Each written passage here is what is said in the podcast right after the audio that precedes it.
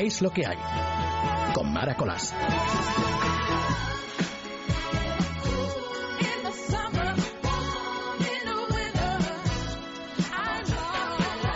Y aquí estamos otra vez de nuevo en nuestra sintonía favorita, la tuya y la mía, la sintonía de radio. Un día muy especial, un viernes santo, un día 22 de abril, haciéndote compañía durante tres horas. Esas horas festivas, tranquilas, estés donde estés, en todo nuestro país, con la buena compañía de nuestra cadena de radio, dándote la bienvenida a este tiempo que esperemos te guste lo que hemos preparado.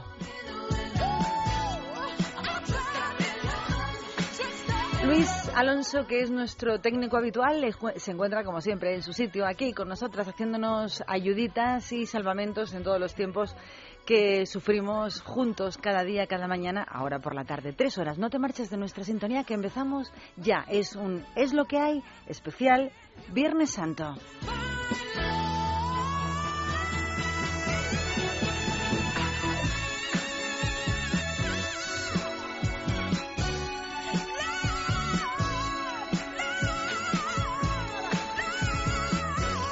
Y hoy no vamos a tratar temas que sean de actualidad, vamos a dar un repasito por lo que es la Semana Santa en nuestro país y en otros sitios, costumbres curiosas, peculiares y estudios que nos encantan y que durante todo nuestro tiempo de radio por las mañanas pues no tenemos tiempo de tratar. Así que vamos a ver si te gustan nuestros contenidos y hemos pensado que la mejor forma de comenzar este tiempo de radio es con una preciosa canción, en este caso en el recuerdo de uno de los legendarios éxitos de Ray Charles, Georgia on My Man. Georgia en mi pensamiento. Clásico, Ray Charles. Bienvenido a Es Radio.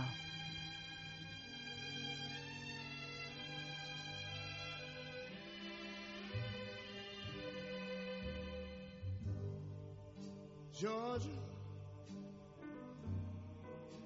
Georgia, the whole day through, just an old sweet song keeps Georgia on my mind. Georgia on my mind. I said, uh, Georgia. Georgia, a song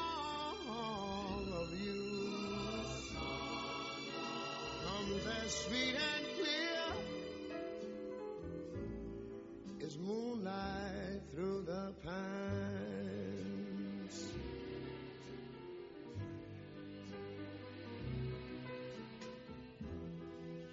Other arms reach out to me. Other eyes smile tenderly.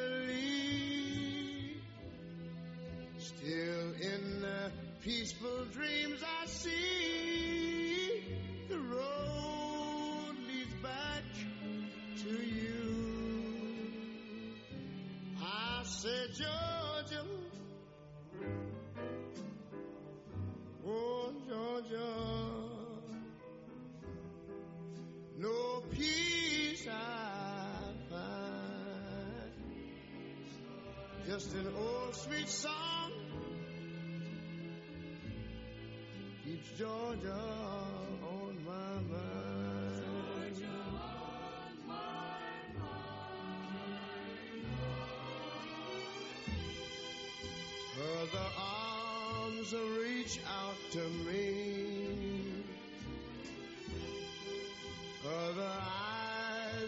smile tenderly.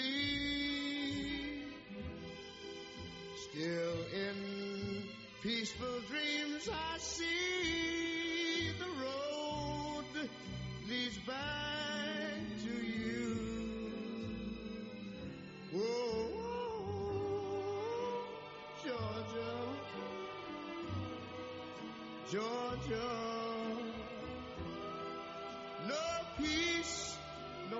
Peace Just an old sweet song keeps Georgia on my mind. Georgia, I said just an old sweet song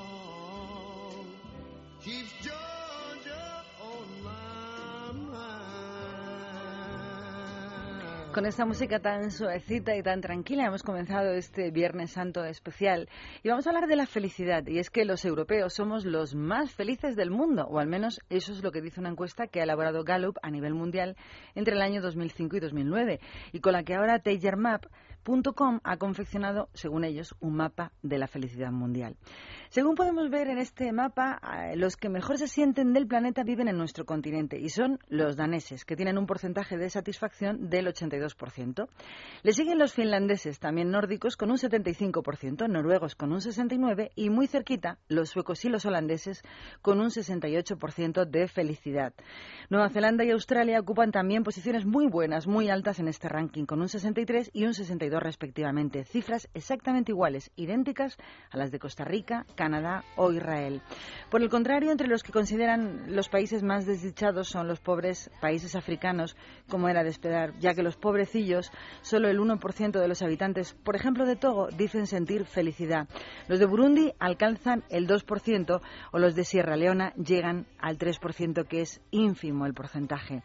En América, Haití ocupa uno de los puestos más bajos de esta escala, con solo un 4% de sus habitantes dicen sentirse felices. España, nosotros nos situamos en el puesto 43 del ranking mundial, con un modestísimo 36%, aunque eso sí, Estamos por encima de Francia, en muy poco, solo en un puntito, ya que ellos, los franceses, solo un 35% de cada 100 galos se sienten satisfechos y de ellos un 6% dicen sentir sufrimiento. Así que lo que se desprende es que no podemos quejarnos de nada porque al fin y al cabo no estamos tan mal comparado con otros.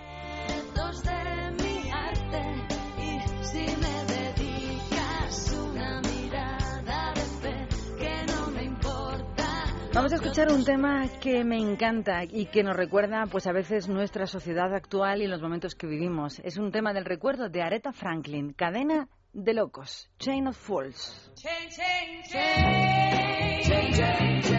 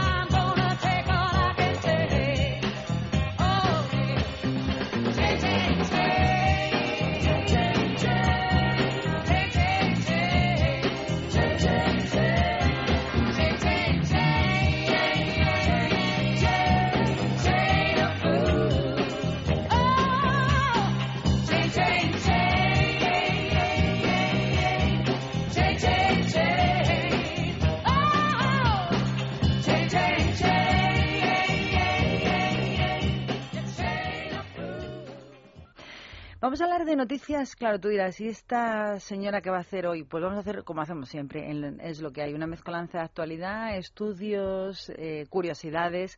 Como estamos disfrutando de Semana Santa, pues haremos un salimos a la calle preguntando a personas, a ciudadanos como tú y como yo, que cómo ven la Semana Santa, si es religiosa, si es festiva, cómo la aprovechan, cómo la dedican, lo hará María como siempre.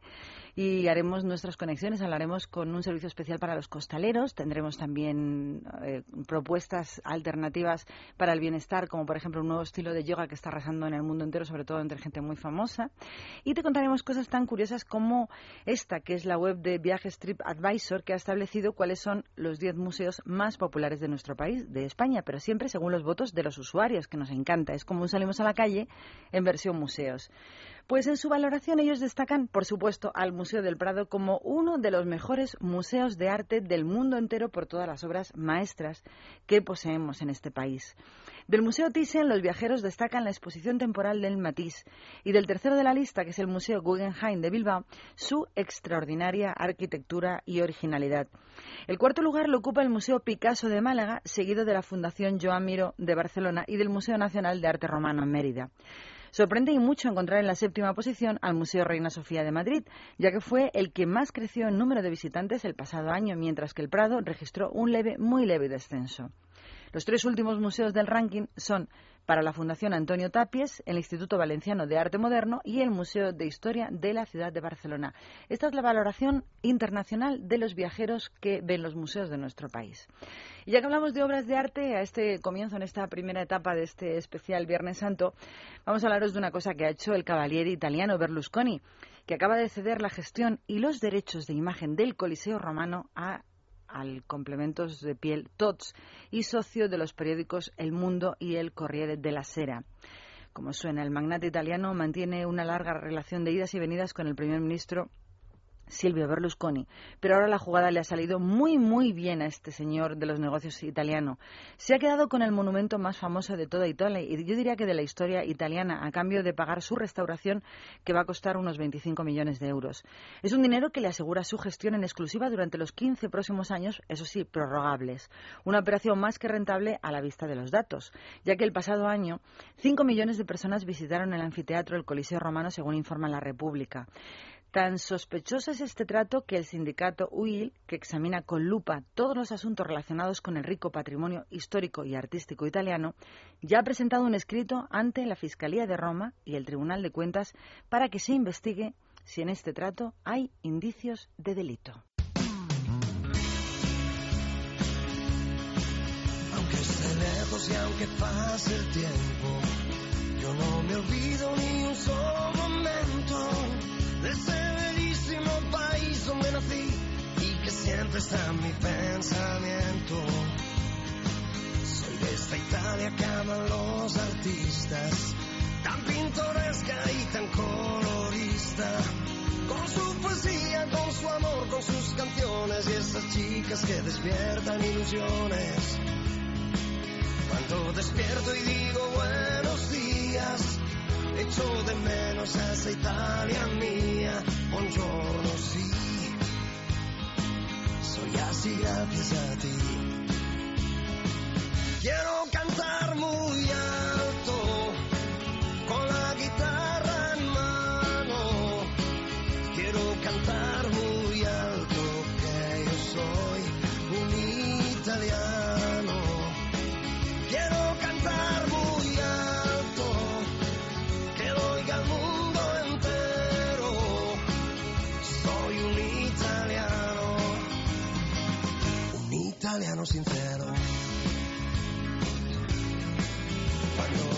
noche me deja en silencio, dentro de mí oigo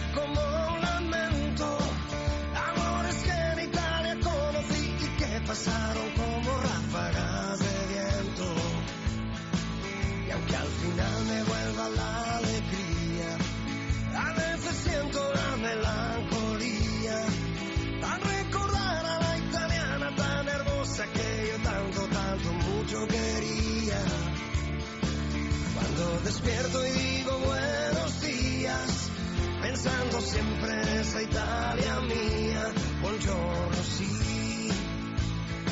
Soy así gracias a ti.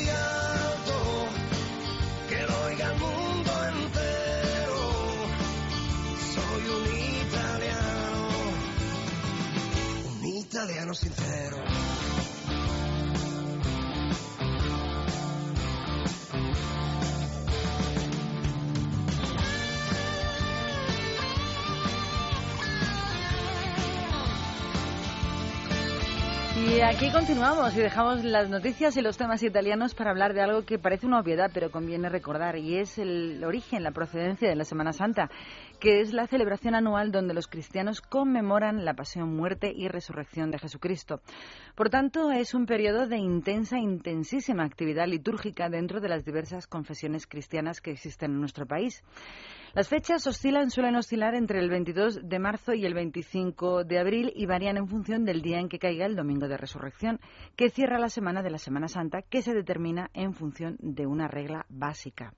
El concilio de Nicea I del siglo IV a.C. recoge que el, que el domingo de resurrección se va a celebrar siempre el día posterior al primer plenilunio, es decir, a la luna llena posterior al 20 de marzo.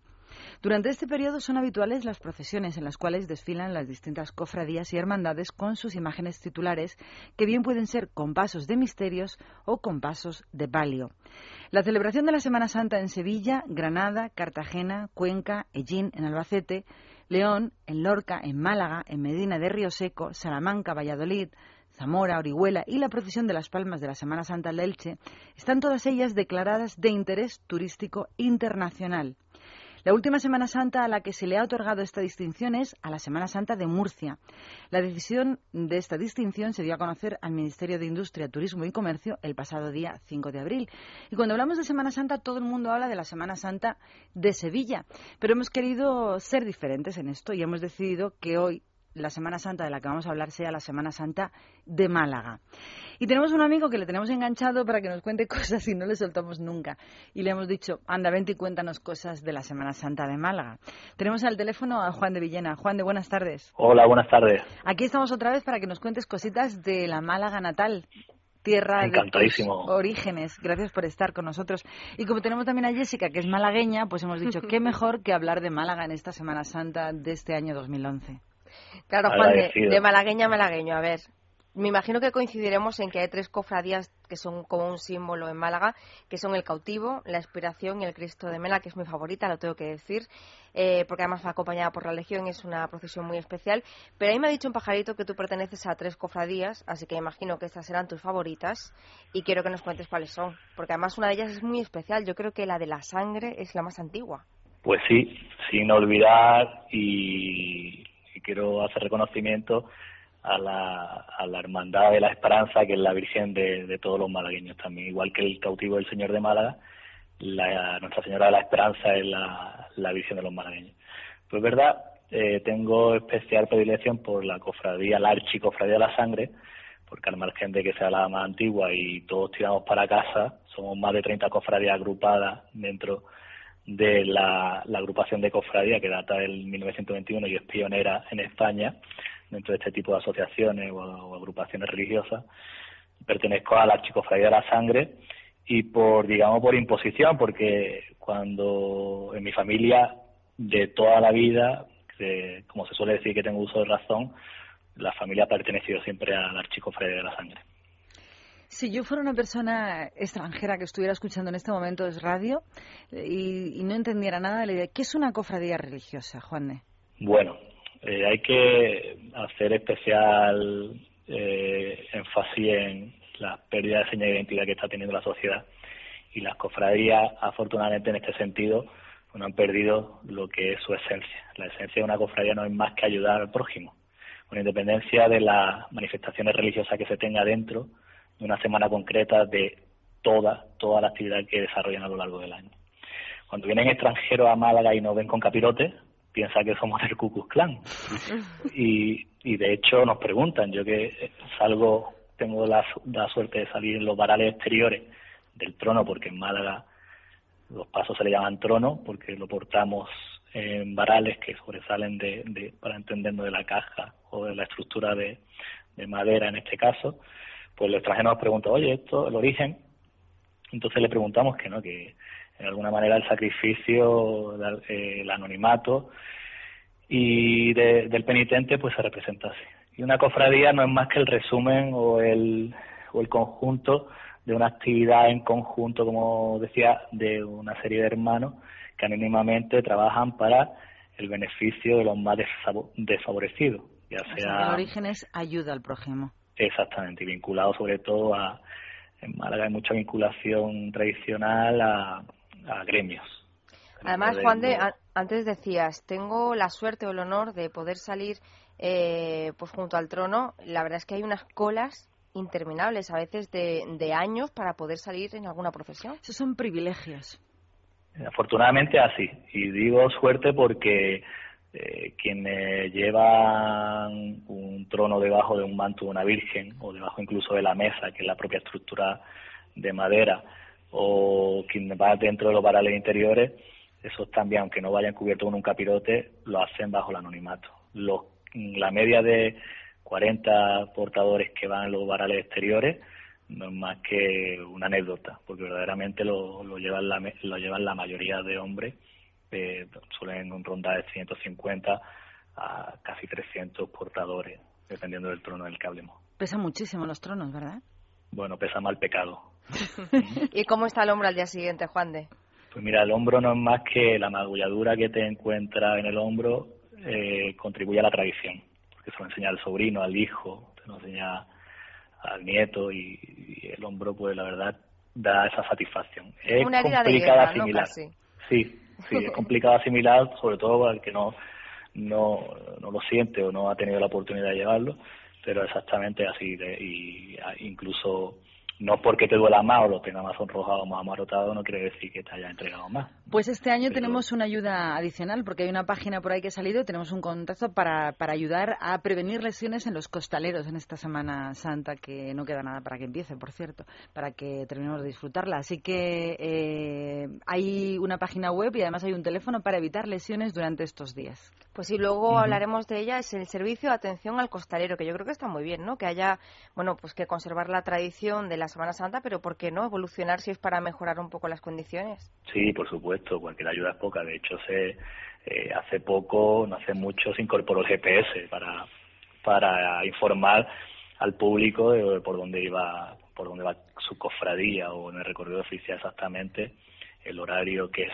la, la agrupación de cofradías muy estricta por el horario de las procesiones e indicar dónde va la cofradía o, o cómo va el recorrido oficial. Vamos a hablar de dos leyendas relacionadas con dos de sus imágenes más representativas, las que se, mm, pues, eh, son las más importantes en Málaga en estos días. Una de ellas es que en una ciudad de carácter marinero como es Málaga no podía faltar una leyenda vinculada con los pescadores.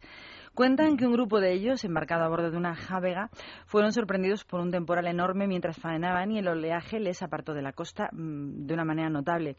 Sus esfuerzos por dominar la embarcación y alcanzar tierra firme fueron estériles, así que encomendaron sus almas a Dios y cuando ya creían que se acercaba su hora final, pues tras sus plegarias surgió del cielo un rayo de luz, se formó un claro en medio de todo ese oleaje y en ese lugar apareció la talla de un Cristo crucificado. Al momento, los marineros dirigieron su embarcación hacia la imagen, rescatándola del agua y percatándose de que su costado de que en el costado de la imagen de, que acababan de encontrar brotaba sangre.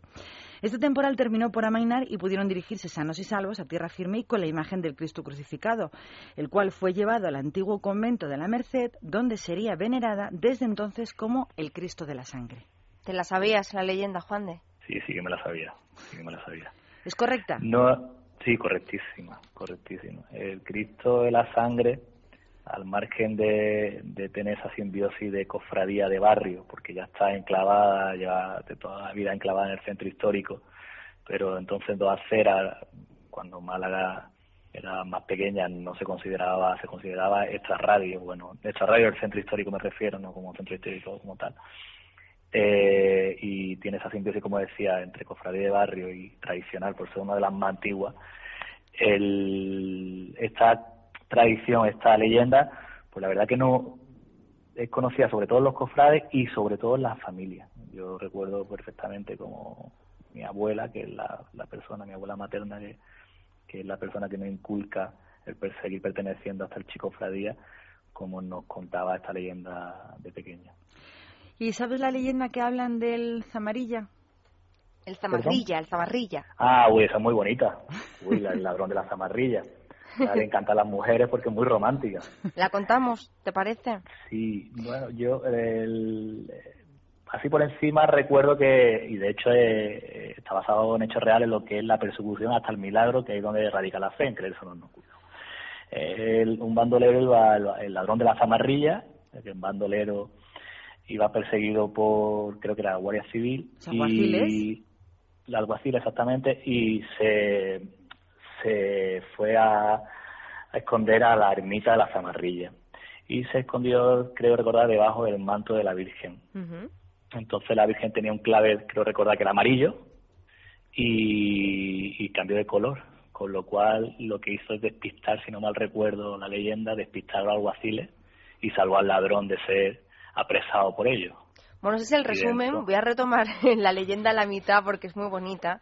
Y es que, como tú decías, se escondió bajo el manto y cuando ya se fueron los alguaciles y se sintió seguro, abandonó su refugio y, dando gracias a su salvadora, arrancó una rosa blanca que se criaba en la zona y la prendió en el pecho de la imagen utilizando como alfiler su propio puñal. En ese instante, la rosa se tiñó de rojo, como tú decías, cambió de color y aterrorizado el bandido se arrodilló ante los pies de la Virgen y le imploró su perdón por su pecaminosa vida. Desde entonces, el Zamarrilla se convirtió en un ermitaño que en ocasiones bajaba a visitar a su amada Virgen y ya anciano en una de esas visitas, unos bandoleros le asaltaron pretendiendo robarle lo poco que tenía. Estos le hirieron de muerte y se dieron a la fuga. Él, como pudo, llegó hasta la puerta de la ermita y portó en sus manos eh, como ofrenda una rosa roja como siempre hacía para dársela a la Virgen.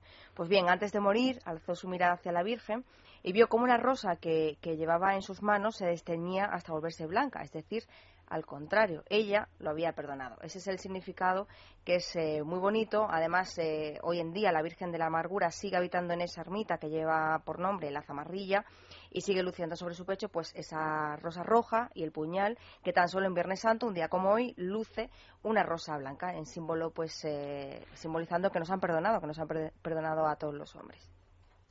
Hasta ahí. Mejor no se puede explicar. es preciosa la historia, ¿eh? Sí, de hecho, hay, he tenido eh, el orgullo de participar en el primer corto que tiene como, como tema una de las historias de, una de las cofradías, precisamente una de las más antiguas también vinculada a un gremio, la de viñero, vinculada al gremio de los, los viñeros que entonces se perdieron por la filosera, donde Málaga siempre ha sido conocida por su vino dulce.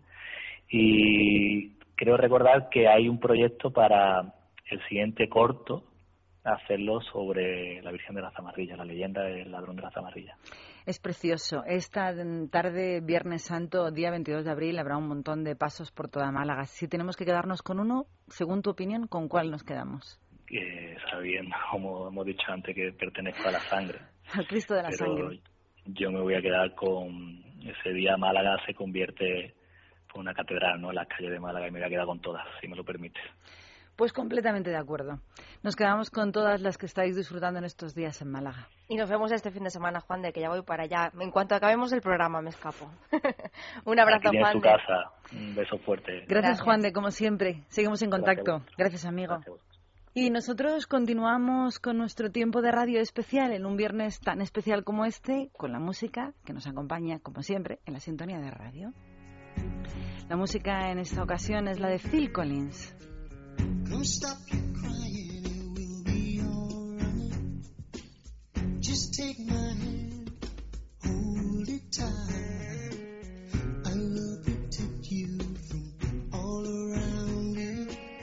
I will be here, don't you cry. For I'm so small, you seem so strong.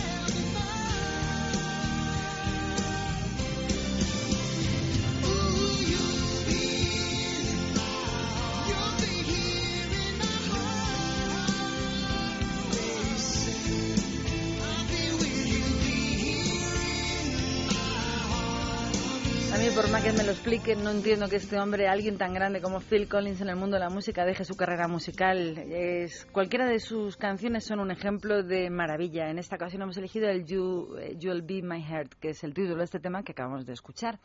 Y continuamos contándote que llevar un cargador o pilas de repuesto a todas partes podría ser pronto algo del pasado, ya que hay un grupo de científicos que han desarrollado un diminuto chip qué casualidad, que utiliza el movimiento del propio cuerpo nuestro para generar energía y así podría utilizarse para alimentar la batería de cualquier dispositivo portátil, como por ejemplo los reproductores del MP3.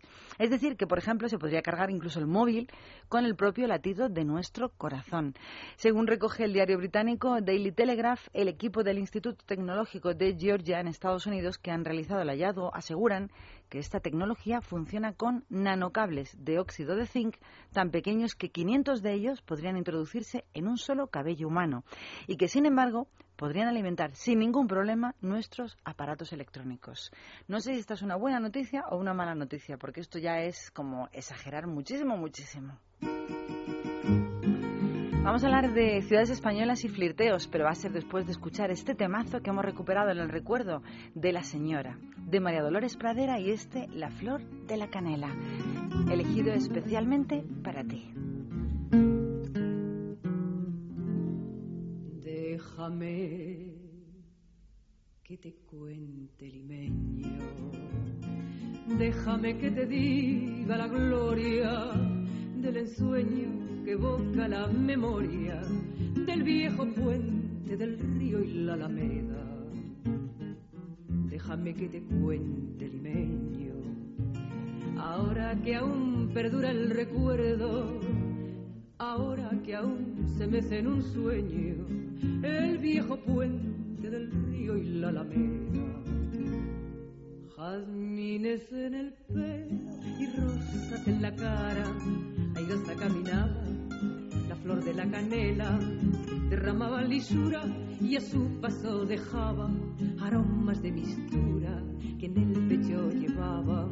Del puente a la alameda, menudo piel la lleva por la vereda que se estremece al ritmo de sus caderas. Recogía la risa de la brisa del río, al viento la lanzaba del puente a la alameda. Déjame que te cuente, limeño, ay, deja que te diga, moreno, mi sentimiento. A ver si así despiertas del sueño, del sueño que entretiene, moreno, tu pensamiento. Aspiraste la lisura que da la flor de canela, adórnala con jazmines, matizando su hermosura. Alfombra de nuevo el puente y engalana la alameda que el río acompañará. tus pasos por la vereda y recuerda que jazmines en el pelo y rosas en la cara, airosa caminaba la flor de la canela derramaba lisura y a su paso dejaba aromas de mistura que en el pecho llevaba. Del puente a la alameda, menudo piel la lleva por la laveda que se estremece al ritmo de sus caderas. Recogía la risa de la brisa del río y al viento la lanzaba. Del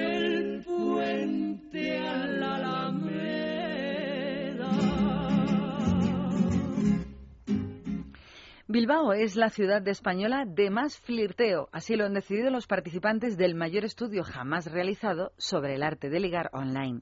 Lo ha realizado Badu.com, que es una red social que cuenta con 112 millones de usuarios que chatean en nada menos que 180 países de todo el mundo. En esta, podríamos llamarle Liga del Flirteo, se han evaluado a las ciudades españolas en función del número de flirteos online iniciados cada mes en comparación con la media de los usuarios de Badu. El promedio de Bilbao es de 22,9 flirteos al mes, mientras que el de Madrid y Barcelona, que comparten la sexta plaza, es de solo 21,3%. Los usuarios de la capital vasca superan en el ranking mundial a los de Niza, que es la ciudad con más flirteos de Francia, a los de Londres, que son los más del Reino Unido, y también a los de Oporto, que son los más flirteadores del país vecino de Portugal. De hecho, Bilbao es la única ciudad de España que está entre las 20 ciudades con más flirteos de todo el mundo. Concretamente se encuentra en el puesto número 14, aunque Zaragoza está en el 21, Valencia en el 26 y en el puesto 31, como te decíamos, empatan Madrid y Barcelona. Pero los que se llevan de verdad la palma en esto de ligar en todo el mundo son los atenienses, que están en el primer puesto de la lista con casi 26 flirteos por mes. Esta es una noticia. La otra mm, va a ser pues muy feliz para algunos y para otros un poco engorrosa. Y es que Ryanair va a crear vuelos libres de niños, dice el titular, a partir del próximo mes de octubre, coincidiendo con el inicio de la temporada de invierno. Esta decisión la han tomado después de realizar una encuesta entre mil pasajeros europeos, ya que más de la mitad de ellos aseguraron que pagarían tarifas más altas por evitar volar con los hijos de otras personas al lado. Según el sondeo, el 36% de los pasajeros consultados reconocía haber tenido vuelos muy, muy desagradables por los molestos ruidos de los niños de otros viajeros. Y uno de cada cinco de estos señores que contestaban, un 18%, vio con muy buenos ojos restringir el número de pequeños en cada vuelo. No obstante, los pasajeros que prefieren evitar vuelos con niños culparon, por supuesto, a los padres de sus quejas, ya que consideraban que el 50% de los pasajeros con hijos espera recibir un trato especial por viajar con los pequeños. La mayoría cree, además, que el 25% de los padres, uno de cada cuatro, permite que sus niños molesten a otros pasajeros y que un 15% de los padres embarca siempre tarde por el tema de llevar niños al lado. Es decir, que hay un poquito de falta de respeto hacia los demás que viajan sin niños.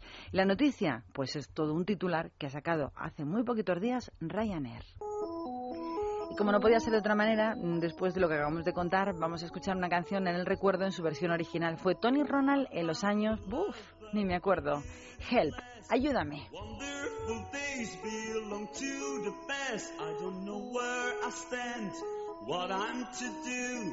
Tried to forget and I found someone new. So I prayed on my knees to heaven above. Send me somebody, please.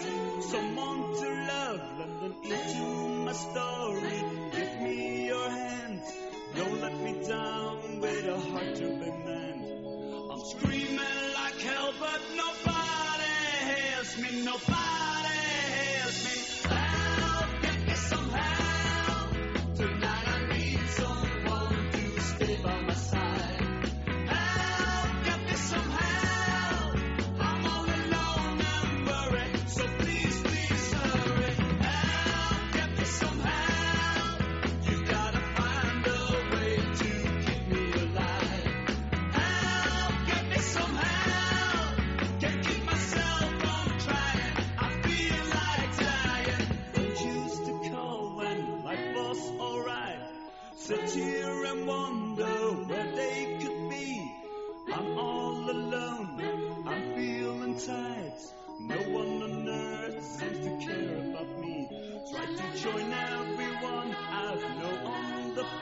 Wish they light up my world when sunshine is gone. Go off ring every bell and knock on each door. No one but me in this place anymore. I'm screaming like hell, but nobody hears me. Nobody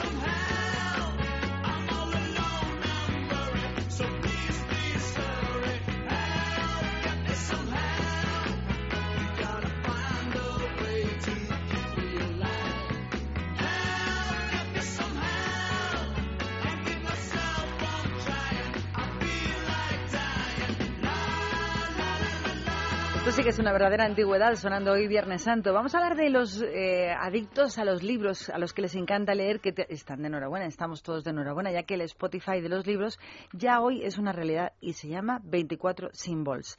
La esperada plataforma de lectura ya ha empezado a funcionar en fase beta, proporcionando algunas invitaciones para probar este servicio. Para los que lo hayáis intentado registraros y no lo hayáis conseguido, la compañía ha anunciado que a partir del día 30 de junio va a ofrecer mucho más. Muchos están ya deseando hacer uso de este servicio que nos va a permitir leer y compartir libros digitales desde cualquier dispositivo de lectura con conexión a Internet.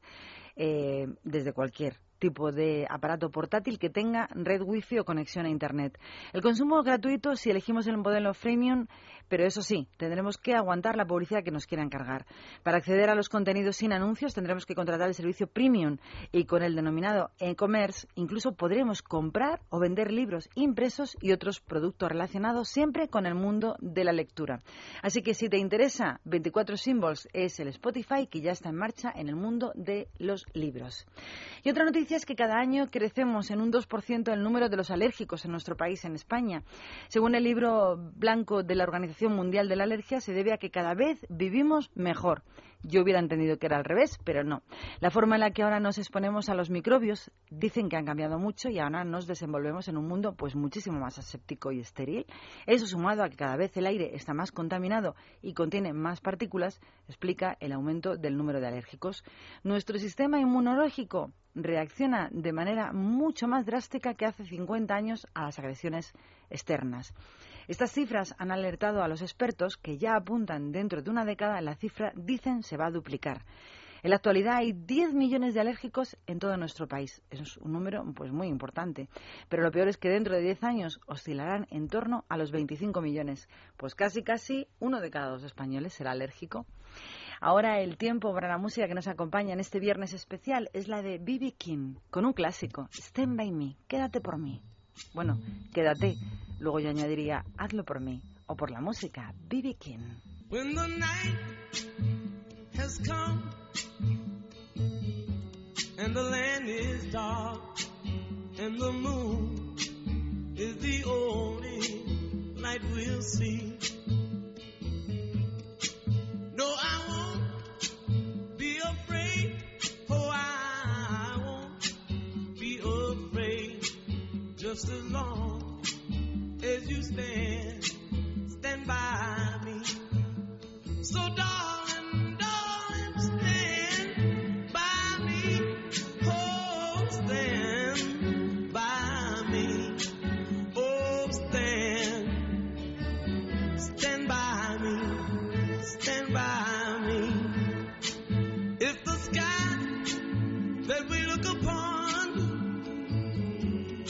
tumble and fall, or the mountain should crumble to the sea. I won't cry, I won't cry, no, I won't shed a tear. Just as long as you stand, stand by me.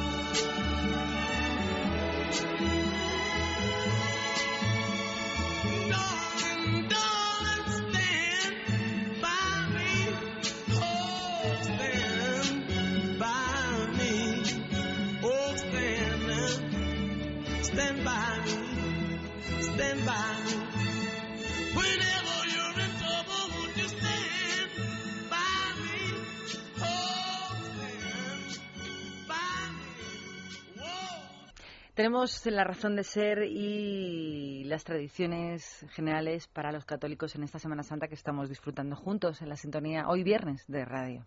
Pues cada día o cada uno de los días importantes de la Semana Santa tiene sus propias tradiciones. Algunas de ellas son comunes en la mayoría de los países católicos en mayor o menor medida. La verdad es que tenemos que apuntar ya para el año que viene porque solamente vamos a poder cumplir la última. Pero comenzamos por el Domingo de Ramos. Los feligreses acuden a la iglesia con ramitas de palmas que se bendicen y al final de la misa los asistentes pueden llevárselas a casa para colocarlas en algún lugar de su hogar. Las que se quedan en la iglesia, ¿sabes tú qué se hace con ellas, Mara? Pues son incineradas y esas cenizas son eh, precisamente las que se usan el miércoles de ceniza del año siguiente. Esta tradición tiene su origen en la época en la que vivió Jesús. Entonces se acostumbraba a recibir a los reyes y soberanos con palmas y ramos para demostrarles el aprecio que les tenía el pueblo, como ocurrió cuando Jesús entró a Jerusalén. Otra tradición muy, muy arraigada es el lavatorio de pies.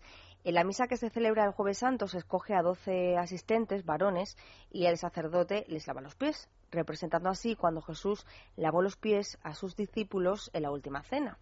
También el Jueves Santo se lleva a cabo la visita a los siete templos, un peregrinar que simboliza el ir y venir de Jesús después de haber sido aprendido en el huerto de Getsemaní, lugar a donde se dirigió después de la última cena. Y ya por último, el Viernes Santo son habituales los viacrucis vivientes, los hemos visto hoy. En muchos lugares del mundo se lleva a cabo además, y esto sí que es curioso, la quema del Judas. Se elabora un muñeco también conocido como Juan Carnaval y se le prende fuego recordando la tradición, la traición a Jesús. Para los campesinos esto simboliza el inicio de un año nuevo de cosecha y ya por la noche lo que hacen es, eh, pues a modo de respeto, la procesión del silencio. Eso en nuestro país, que es lo más habitual, pero luego existen también símbolos de Pascua al margen de su sentido religioso, como el huevo o el conejo de Pascua. Y ambos simbolizan la fecundidad. La tradición del conejo dicen estar arraigada en la Europa occidental, pero nunca fue aceptada por los cristianos ortodoxos. Los huevos coloreados los traen precisamente los conejos de Pascua. Los niños de muchísimas partes del mundo los colorean y los esconden como parte de un juego. Por ejemplo, en los Estados Unidos, el día de Pascua se ha convertido en un fenómeno comercial del que participan familias de muchas religiones. Ha pasado a ser prácticamente una celebración infantil siempre, ya habitualmente. Los huevos y conejos de Pascua se venden en variadas presentaciones, desde el tradicional huevo de chocolate tan conocido, también en nuestro país, hasta juguetes muy sofisticados. Eso en Estados Unidos. En Alemania continúa la tradición de adornar y esconder los huevos el sábado por la tarde para comenzar su búsqueda en la mañana del domingo toda la familia junta. Pero aquí la cosa cambia. Nos vamos a Noruega y aquí lo que se lleva es el esquí en las montañas como actividad obligada en estas fechas. Aunque quizá la práctica más curiosa que hacen en este país, en Noruega, es la que se realiza con la ayuda de medios de comunicación. Y es que allí tratan de solucionar asesinatos en estos días. Los principales canales de televisión noruegos muestran crímenes e historias de detectives. Las revistas publican historias donde los lectores, todos ellos pueden intentar descubrir quién lo hizo. Y se publican incluso muchos libros relacionados con la crónica de sucesos. Son historias que incluso en estos días adornan los bricks, los cartones de leche de aquel país de Noruega. Muy curioso. Pero de todas las curiosidades que se han podido encontrar, mira cómo se ríe. La tradición más curiosa es la que hemos encontrado en la Semana Santa de la República Checa, porque allí la tradición es azotar. Se realiza el lunes de Pascua por la mañana, y es que allí los hombres azotan a las mujeres con un látigo especial hecho a mano, denominado pondlatska, o algo así, bueno, ponlaska.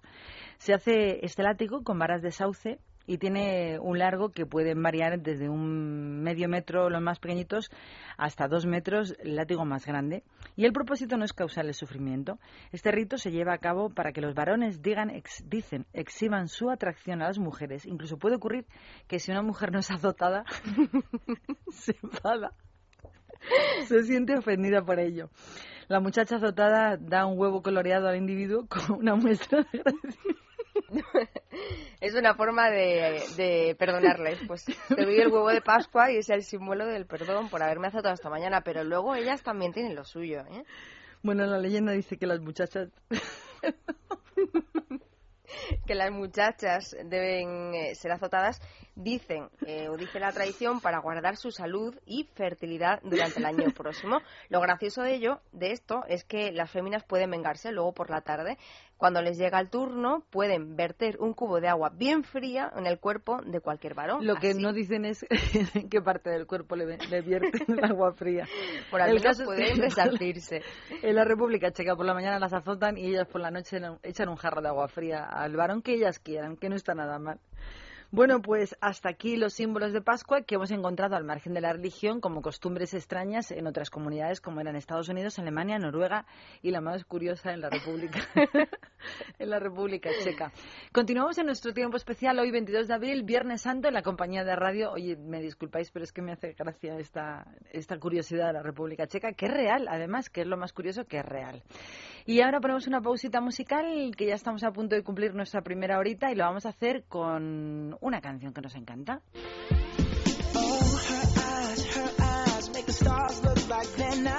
Que viene que ni al pelo. Me encanta Bruno Mars y este Jazz the Way You Are, justo como eres, no cambies. And I tell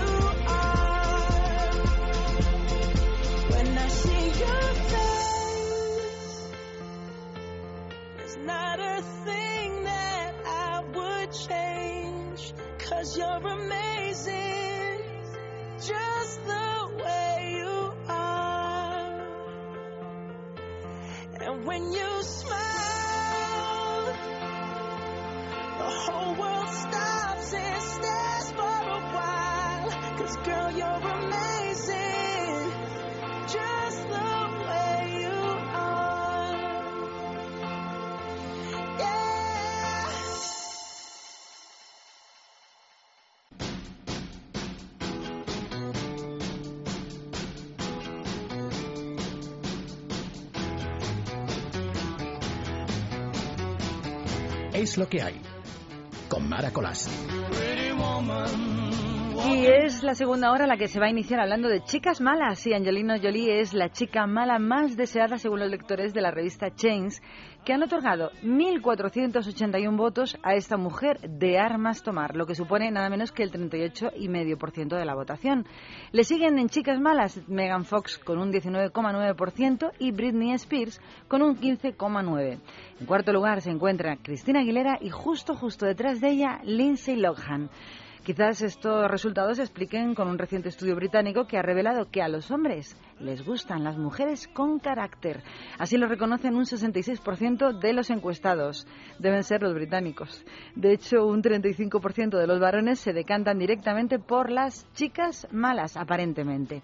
Lo curioso es que los ingleses eligen prácticamente a los mismos referentes de chicas malas atractivas. En los primeros puestos se encuentran Megan Fox de nuevo y Angelina Jolie, aunque la lista de las más sexys y perversas también se encuentran Sienna Miller y Lindsay Lohan. Por detrás, aunque aún en puestos destacados, aparecen también Britney Spears, Christina Aguilera, Nicole Richie y la heredera Paris Hilton en las listas británicas.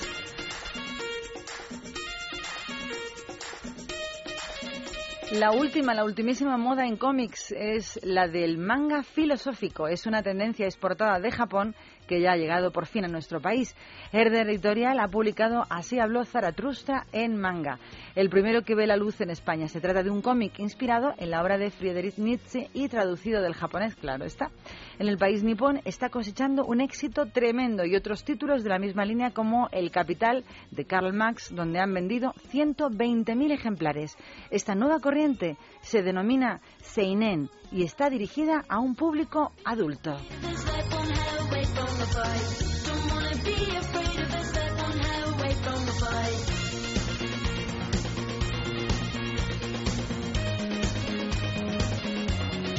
Y con esta música tan a propósito vamos a cambiar de tercio y nos vamos a ir a un gran éxito uf, de hace muchos años. Es Elvis Presley y uno de sus clásicos, el más famoso, Suspicious Men.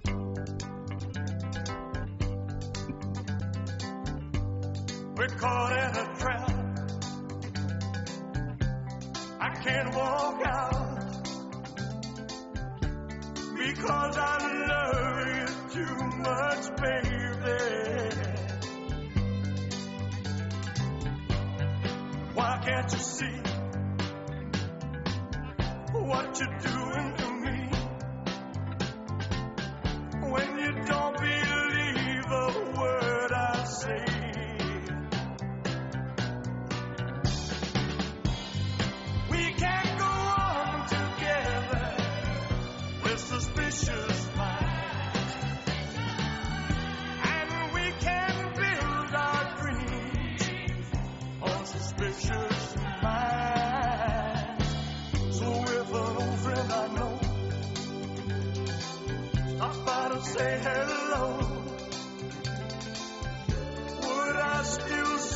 suspicion in your eyes?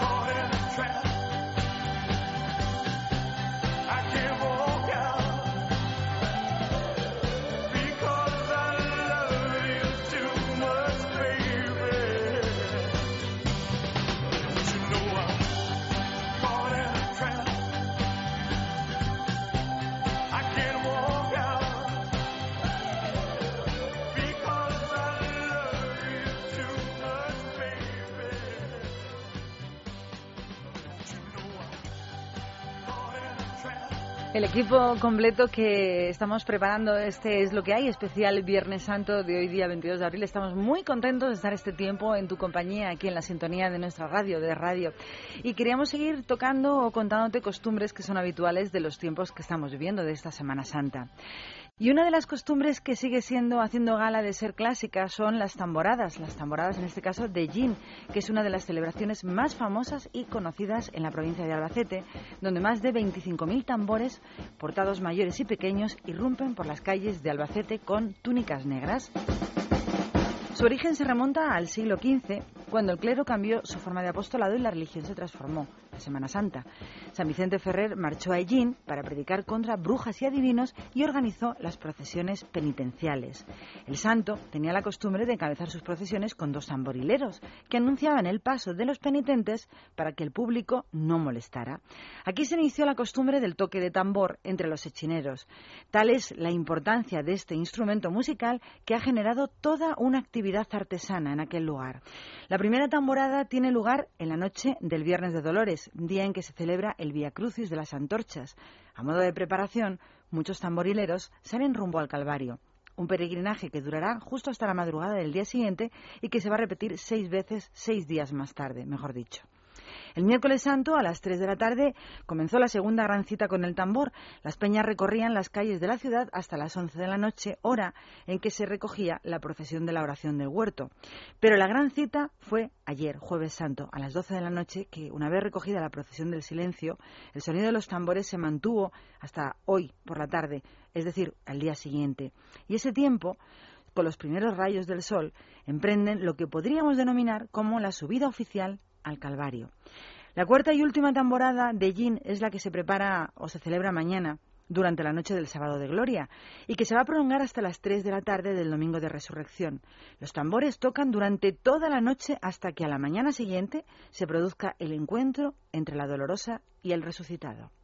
Entonces subirán a la plaza de la iglesia y justo allí se celebrará el último acto en torno a este instrumento, una despedida en la que se sueltan palomas, precioso por cierto, que salen del interior de un tambor gigantesco. El sonido de miles de tamborileros tocando a la vez va a poner punto y final a las tamboradas de Semana Santa. Pero no son las únicas las que suenan de esta manera tan grande en Ellín, hay otras tamboradas. Pues sí, celebraciones similares se celebran en otros puntos de nuestro país en Semana Santa, entre ellos dos municipios albaceteños más, Tobarra y Caudete. Pero es que además una de las más famosas es la que tiene lugar a lo largo de nueve localidades de la provincia de Teruel, la Ruta del Tambor y el Bombo. Históricamente parece ser que esta costumbre proviene de la Edad Media, cuando los caballeros de las órdenes militares llevaron estas tierras estos dos instrumentos de percusión. La tradición consiste en empezar a tocar el bombo y el tambor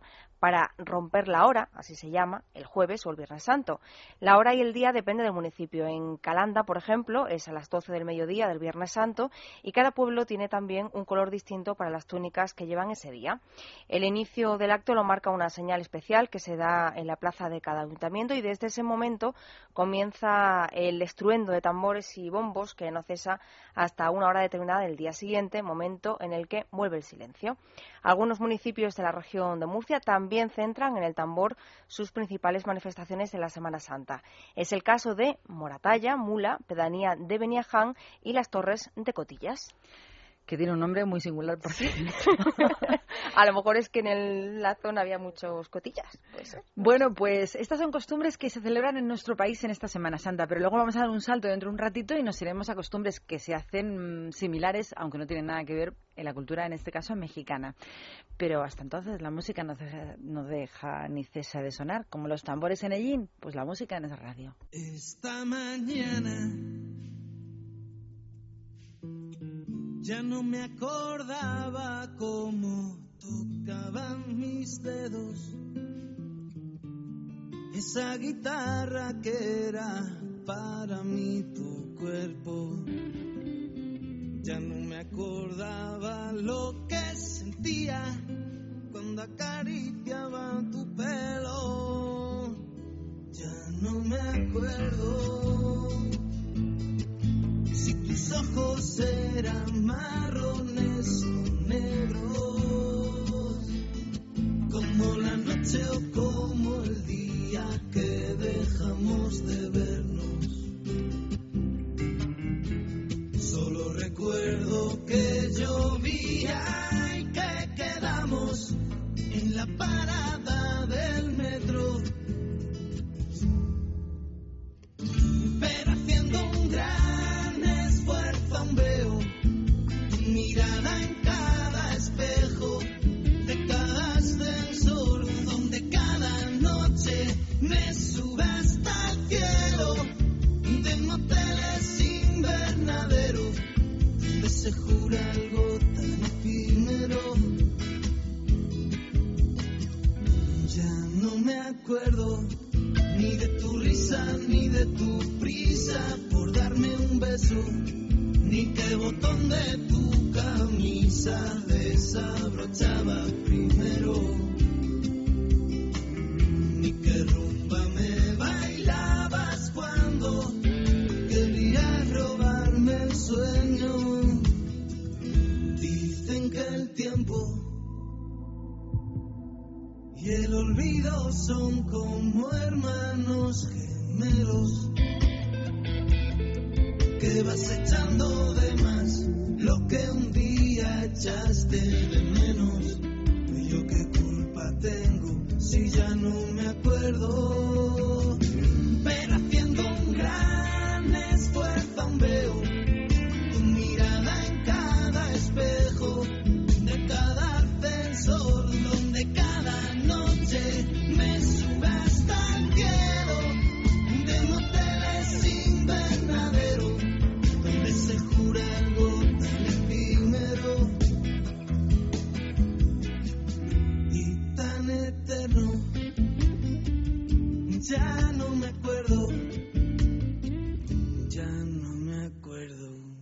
Vamos tirar al suelo un gramito que es el agua embotellada, el agua embotellada que todos conocemos y que no es ninguna gran cosa.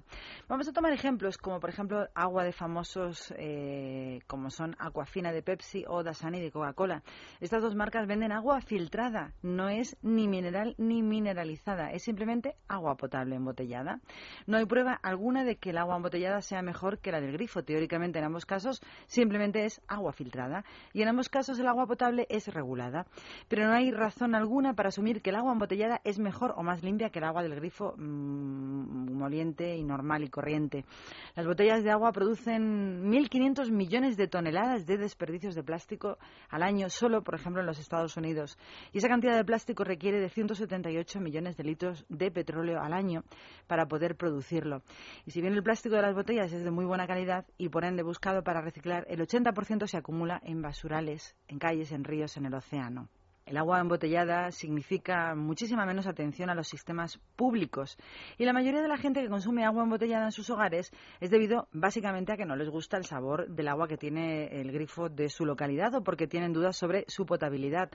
Lo ideal en este momento sería apoyar a propuestas para mejorar el agua del grifo en todo el mundo el agua que sale del grifo puede, puede estar o suele estar siempre privatizada por grandes corporaciones, depende de grandes empresas. El agua ha sido llamada en este siglo el oro azul del siglo XXI, ya que se ha convertido en uno de los bienes más preciados y valorados, ya que hay corporaciones multinacionales que están comprando las empresas locales chiquititas de agua de todo el planeta. Las mismas corporaciones que son dueñas curiosamente, del agua que nos venden embotellada a precios más altos. Y si lo analizamos o lo pensamos bien, a estas grandes corporaciones internacionales les conviene y mucho económicamente vender el agua en botellas de plástico en lugar del agua del grifo que todos conocemos. Y hay muchas alternativas. La alternativa es decirle no al agua embotellada y que no signifique eso tener que tomar agua del grifo que no nos guste el sabor. Hay o nos produzca algún tipo de desconfianza, sobre todo en verano. Se pueden comprar termos de acero inoxidable y usarlos. Y también para evitar el mal sabor del agua, que tienen muchas zonas eh, o muchos lugares, se pueden utilizar filtros, esos filtros que se ponen en el grifo, que nos van a ayudar a que el agua tenga un poquito mejor sabor, pero que no difiere en nada de las aguas embotelladas que todos conocemos y que no dejan de ser como el agua del grifo, pero eso sí, embotellada y pagada mucho más cara y con todo ese lastre que nos deja en los ríos y en los desperdicios y el reciclaje que tanto cuesta limpiar en nuestro mundo de la actualidad.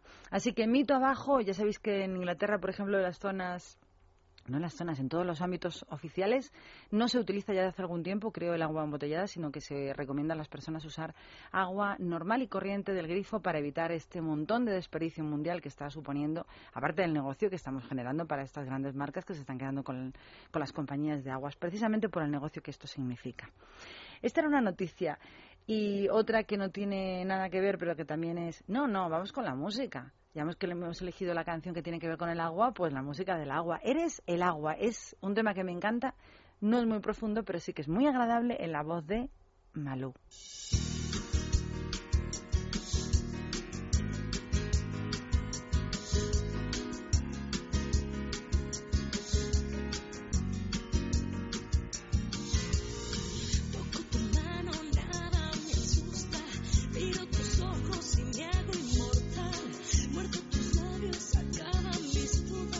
Beso tu frente, sé la verdad.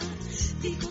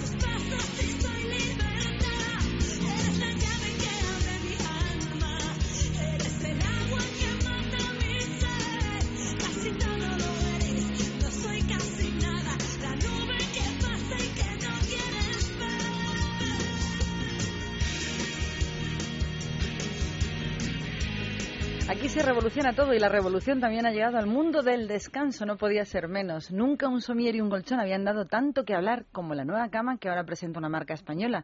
Es un sistema de descanso integral que incorpora uno de los más innovadores avances para generar el clima idóneo y retrasar, dicen ellos, el proceso de envejecimiento natural. Esta novedosa tecnología favorece la producción de melatonina durante la noche y permite la regeneración celular. Muy complicado. Es mucho más fácil tomarte un poco de melatonina. Pero yo te lo cuento. Las nuevas camas de Biovital aseguran una perfecta oxigenación, aumentando la capacidad del sistema inmunológico, reducen el exceso de presión en puntos concretos para mejorar la circulación de la sangre y contribuyen a que disminuyan los niveles de ansiedad. Además, rigurosos estudios científicos han demostrado que ayuda a prevenir enfermedades degenerativas como el Parkinson, Alzheimer, cáncer o incluso la diabetes. Para añadir un toque extra de sofisticación al anuncio y glamour a estas beneficiosas camas, pues los modistos Vittorio y Luquino han diseñado varios modelos de cabeceros y una estructura para el sistema de descanso de BioVital. Eso sí, cuesta unos 30.000 euritos, que no es poco. Es un tema de los más versionados. En esta ocasión es muy, muy original porque quien canta es Bruce Willis. Save the last dance for me. Guárdame el último baile. Disfrútalo, que luego tenemos cositas que contarte en la sintonía, como siempre, de radio.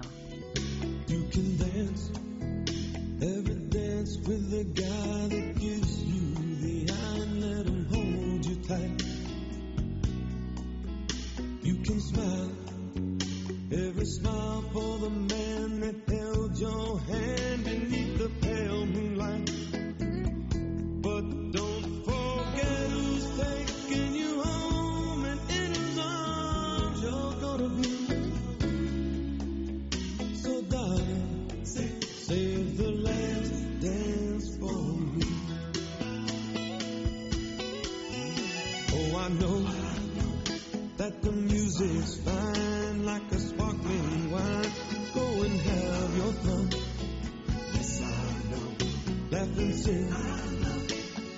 we're apart, please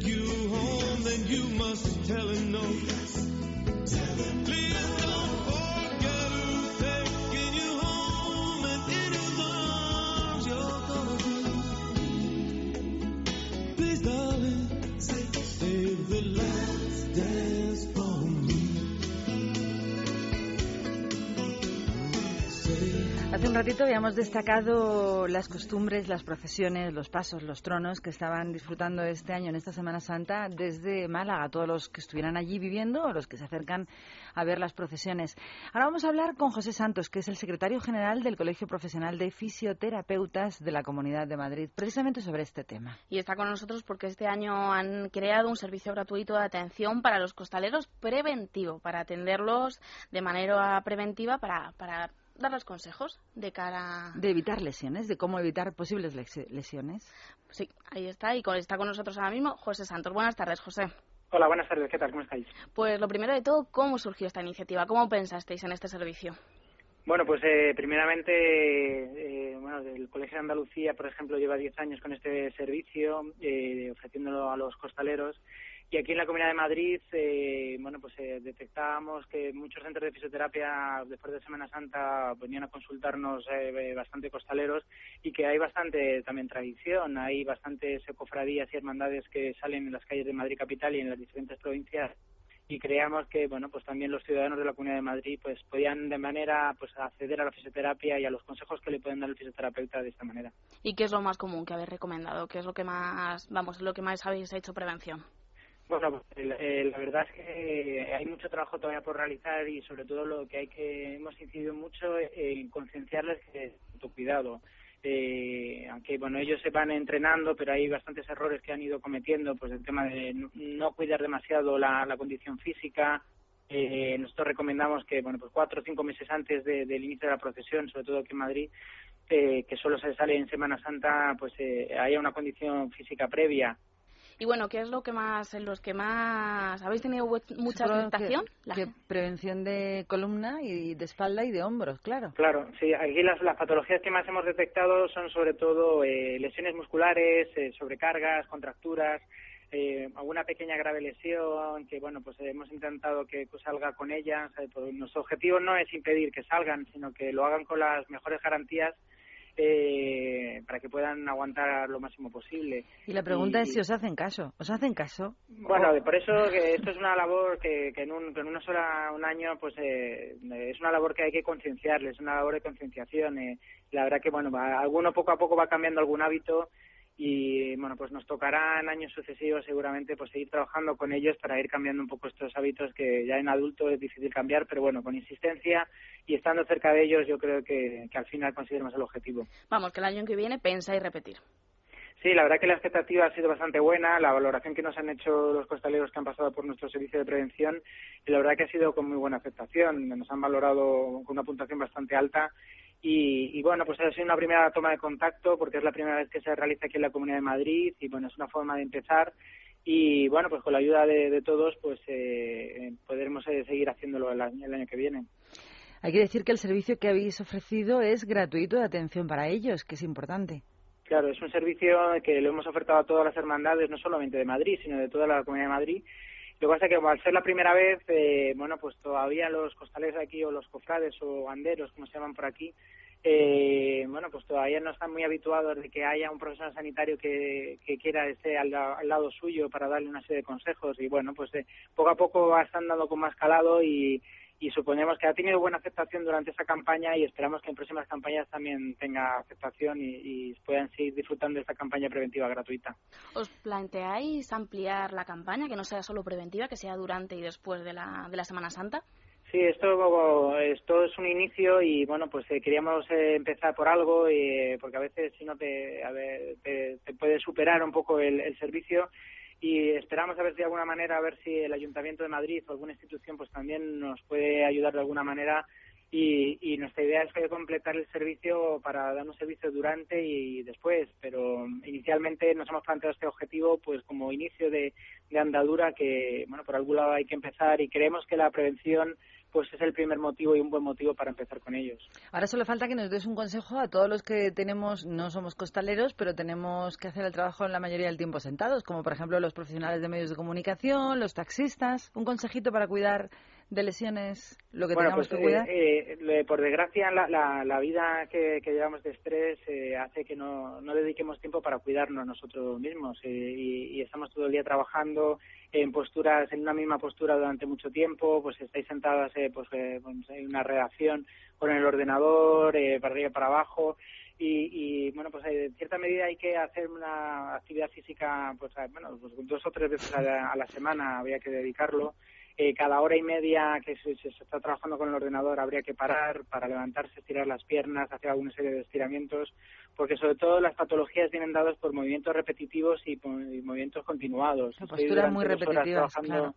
en un ordenador, eh, al final aparece la patología. Por eso pues hay que eh, adecuar un poco el horario de trabajo en la medida de lo posible y pues cada hora y media levantarnos, estirar, eh, descansar los ojos, hacer alguna actividad deportiva porque eso nos permite bueno pues eh, desestresarnos un poco de la vida tan loca que llevamos en las grandes ciudades y bueno pues cuando haya una dolencia ponerle remedio y ser fisioterapeuta para que tener una buena calidad de vida y no estar arrasando una molestia ahí continuamente. Pues José, que tengáis mucha suerte con el cometido que os habéis propuesto y que la suerte os acompañe en él, claro. Venga, muchísimas gracias y bueno, esperamos que bueno, pues los costaleros les, haya gustado esta iniciativa y bueno, pues eh, seguir contando con ellos para el año que viene y seguir a su lado para ayudarles a que a que salgan a la Semana Santa y que salgan con garantías. Pues feliz viernes y que tengas una fantástica, bueno, fin de semana de Semana Santa. Igualmente, felices vacaciones de Semana Santa a todos. Hasta siempre, amigo. Y aquí Hasta continuamos eh, con nuestro tiempo de radio especial y con nuestra música especial. Después de escuchar a nuestro amigo el costalero, vamos a escuchar este tema.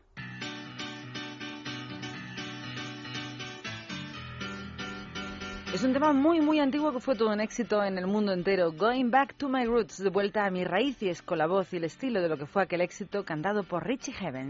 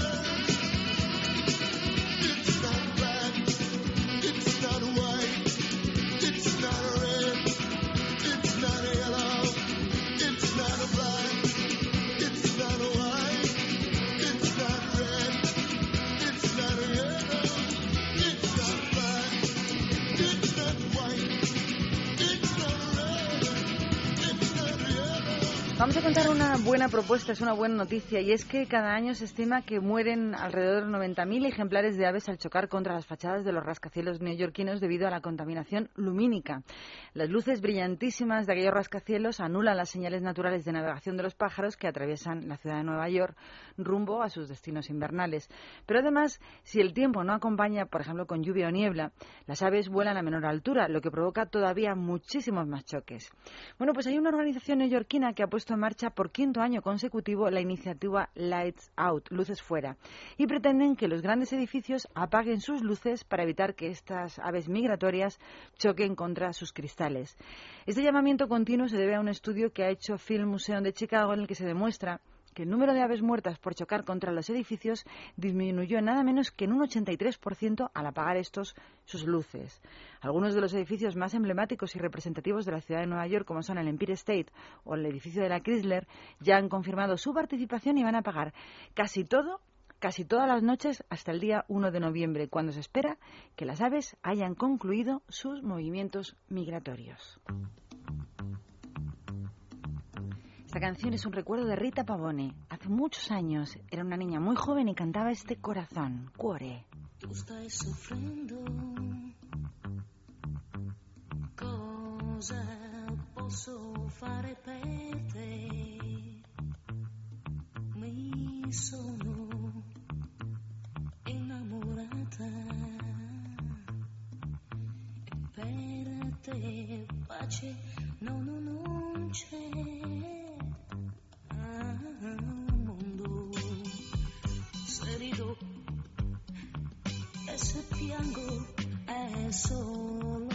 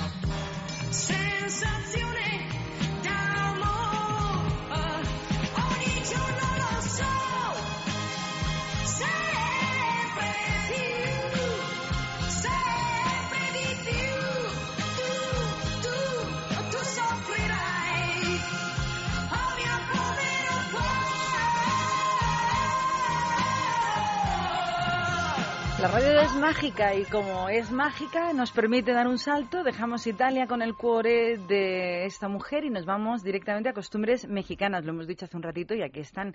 Por ejemplo, en la sierra de Tarahumara, en el estado de Chihuahua, al noreste de México, la cuaresma se celebra con un ritual en el que se combinan las creencias rarámuris con las costumbres antiguas cristianas. Los tambores se escuchan desde los cuatro puntos cardinales imitando los latidos del corazón de la Madre Tierra. Ellos, los habitantes de aquel lugar, lo entienden como guías por el camino de la sabiduría. Hay que tener mucha paciencia ya que el sonido comienza en el mes de febrero y no se detiene hasta el domingo de resurrección. Quienes tocan los tambores son los abuelos, los sabios que inculcaron a los demás el amor por la vida y la naturaleza. Para ellos, los días santos comienzan el miércoles al mediodía cuando bajan todos los integrantes de la comunidad hasta la iglesia y la adornan con hojas de pino y flores de sotol. Se colocan cruces a su alrededor y se sube al cerro, que también se adorna para el jueves, nuestro jueves santo, ayer, día en el que se baila al viento. El objetivo de todos estos atadíos es proteger al espíritu que descansa dentro del templo y que no se puede despertar hasta mañana sábado. Por eso los raramuris se marchan a sus casas para descansar y preparar no solo el cuerpo, sino también el alma. Ayer a las 3 de la mañana de este jueves, en la comunidad de Huachochi comenzó a salir de sus casas porque el tambor había anunciado el inicio del día. Luego salen los que visten de fariseos, que van pintados de blanco y llevan un machete, otros llevan sombreros que adornan con plumas de guajolotes. Este es un día de ayuno, no se come nada hasta la una de la tarde. La cuaresma no es solo tiempo de sacrificio, sino de retiro espiritual. La meditación y la oración deben intensificarse para lograr lo que ellos denominan la renovación. En el interior de la iglesia se escuchan los murmullos de los rezos y lo curioso es que todo es en castellano, a pesar de que tienen su propio dialecto, y son dirigidos, como no, por un cura. Al terminar, uno de los fariseos hace sonar la matraca, lo que quiere decir que la fiesta ha sido bendecida. Entonces, todos se pueden marchar a comer. En torno a las seis de la tarde regresaron para dar comienzo a las danzas y es que se baila alrededor de la iglesia para darle fuerza al espíritu y que el mal no se acerque. Los primeros en salir son los llamados pintos, que llevan taparrabo y collar rojo y se hacen pintadas blancas por todo el cuerpo. A partir de ese momento, en la pasada madrugada, ellos ya no dejaron de bailar. Hoy la flauta se suma a la melodía de la fiesta. Pintos, fariseos, abanderados, hombres, mujeres y niños han salido rumbo al cerro en procesión representando la crucifixión cristiana. Mañana el Judas, que es un muñeco, arde entre las llamas después de ser apedreado y atravesado con lanzas de los fariseos. Y por último, el próximo domingo ya no habrá más bailes porque los rarámuris salen a mediodía para escuchar la última misa de la Semana Santa. Curiosidades varias que se celebran en estos días en el mundo entero. Y lo que sí que se ha oído en el mundo entero, porque es una de las canciones, yo diría que de las más versionadas en la historia de la música, precisamente por su letra que dice que tenemos un mundo maravilloso. Por supuesto, la voz original de Louis Armstrong.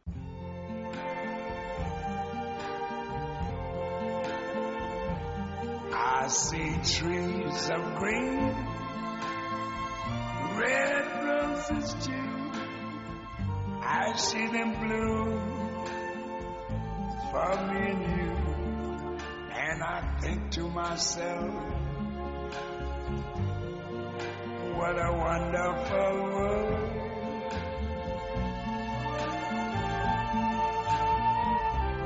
I see skies of blue and clouds of white. The bright, blessed day, the dark, sacred night. And I think to myself, what a wonderful world.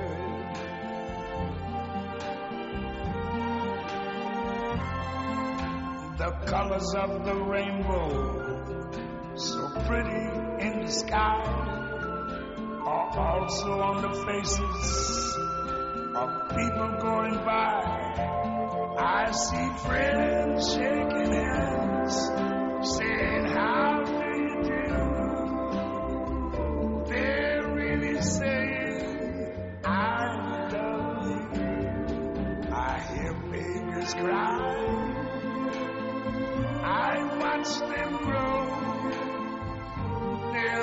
much more than I never knew. And I think to myself, what a wonderful world.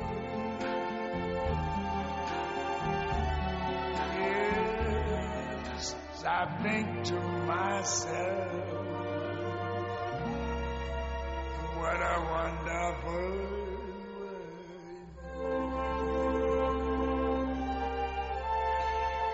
Gente internacional del calibre de la talla de Obama, Madonna, Lady Gaga y un larguísimo etcétera están subyugados con su práctica. En nuestro país también tiene un montón de seguidores. Estamos hablando de una forma de sentirnos bien, de estar bien, como es el Bikram, el yoga, una modalidad diferente, especial y yo creo que bastante desconocida en nuestro país. Tenemos con nosotros esta tarde a la profesora fundadora del centro que tenemos en Madrid, de Bikram Yoga. Tenemos a Marisol Sarriá. Buenas tardes, Marisol. Sí, buenas tardes. ¿Qué tiene este tipo de práctica del yoga que tiene subyugado cada día más a más gente? Pues eh, es hatha yoga. Lo que pasa es que se practica en una sala a una temperatura elevada, 42 grados centígrados, con un 40% de humedad. Entonces el calor hace que el músculo esté calentito y, Y no se produzcan, por ejemplo, desgarros, imagino. efectivamente no hay riesgo de lesión y luego la humedad provoca el sudor y eliminas toxinas y bueno, entonces los resultados son mejores y más rápidos y en esta sociedad en la que vivimos pues eso eso está muy bien. Dicen que Lady Gaga cuando estuvo en Madrid se pasó por, el centro Bikram Yoga de Barquillo porque no puede vivir sin él, porque quienes lo practican dicen que es necesario por el bienestar que produce. ¿Cuáles son los beneficios? Los beneficios son muchos, muchísimos. Eh, cura desde enfermedades crónicas, eh, diabetes, eh, reuma, eh, hasta pues ya temas de, de sobrepeso, eh, problemas de espalda, de cervicales, de lumbares, hernias, eh, en fin, son, son amplísimos.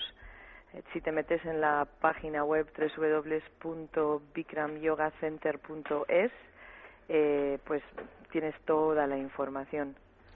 Si yo no supiera absolutamente nada, que de hecho no sé mucho, de yoga eh, y tuviera interés en saber cuáles son las características para empezar, primero quitarnos el miedo. Eh, ¿Solo es para expertos o cualquier persona que nunca ha hecho nada de yoga o le interese empezar puede hacerlo? No, o sea, yo creo que como todo en esta vida hay que hay que probarlo y, y la persona pues eh, la, la que más problema tenga, más rígido esté y es la que más lo necesita. Eh, la persona que no puede llegar al suelo con los dedos de las manos o que no se ve los pies por el tripón, ese es el candidato idóneo para, para venir a, a empezar a, pues a practicar su, su yoga. Es una práctica muy personal, entonces cada uno es, es, es un cuerpo y, y, tú llegas y vas hasta donde tu cuerpo te permite y el beneficio es tuyo. Entonces yo podré hacer cosas que tú a lo mejor no, pero a lo mejor tú puedes hacer posturas que a mí me cuestan más. Tú con tu cuerpo, yo con el mío, la, el beneficio, dicen que la postura que más te cuesta es la que más necesitas. Es, es tuyo y mío y el que viene a, aquí a practicar. Hay una semana de prueba que son 25 euros, que es justamente eso, una semana de prueba. Vienes y pruebas, tienes siete días en los que puedes pues venir a hacer tus clases, es horario libre, hay clases desde las 8 de la mañana hasta las 9 de la noche y estamos en la calle Barquillo 38, al lado del metro de Chueca, del metro de Colón, de del Banco de España, en fin, muy bien comunicados, muchos parkings para los que tienen coches y la cuestión es probarlo, porque no es para todo el mundo, pero si no lo pruebas no sabrás si es para ti. Yo he visto las posturas y la verdad es que son impresionantes. No sé cómo se puede aguantar en los 42 grados. He oído hablar de esto a José Maricano. Sé que también tenéis ahí a Julia Paricio, a Fonsi Nieto, a Mónica Molina, está Bimba Bosé, Elena Salgado, la ministra también va a Bikram Yoga, Ana del Palacio, está Butragueño, el Sabataki, un larguísimo etcétera de personas que se quieren cuidar o que quieren cuidar sus músculos y su bienestar. Yo animo a todos los que nos están oyendo porque es muy interesante, porque cada día tiene más usuarios, no solamente en nuestro país, sino en el mundo entero, sobre todo en Estados Unidos, donde triunfa de una manera tremenda. A mí lo de los 42 grados, Marisol, me da un poquito de reparo.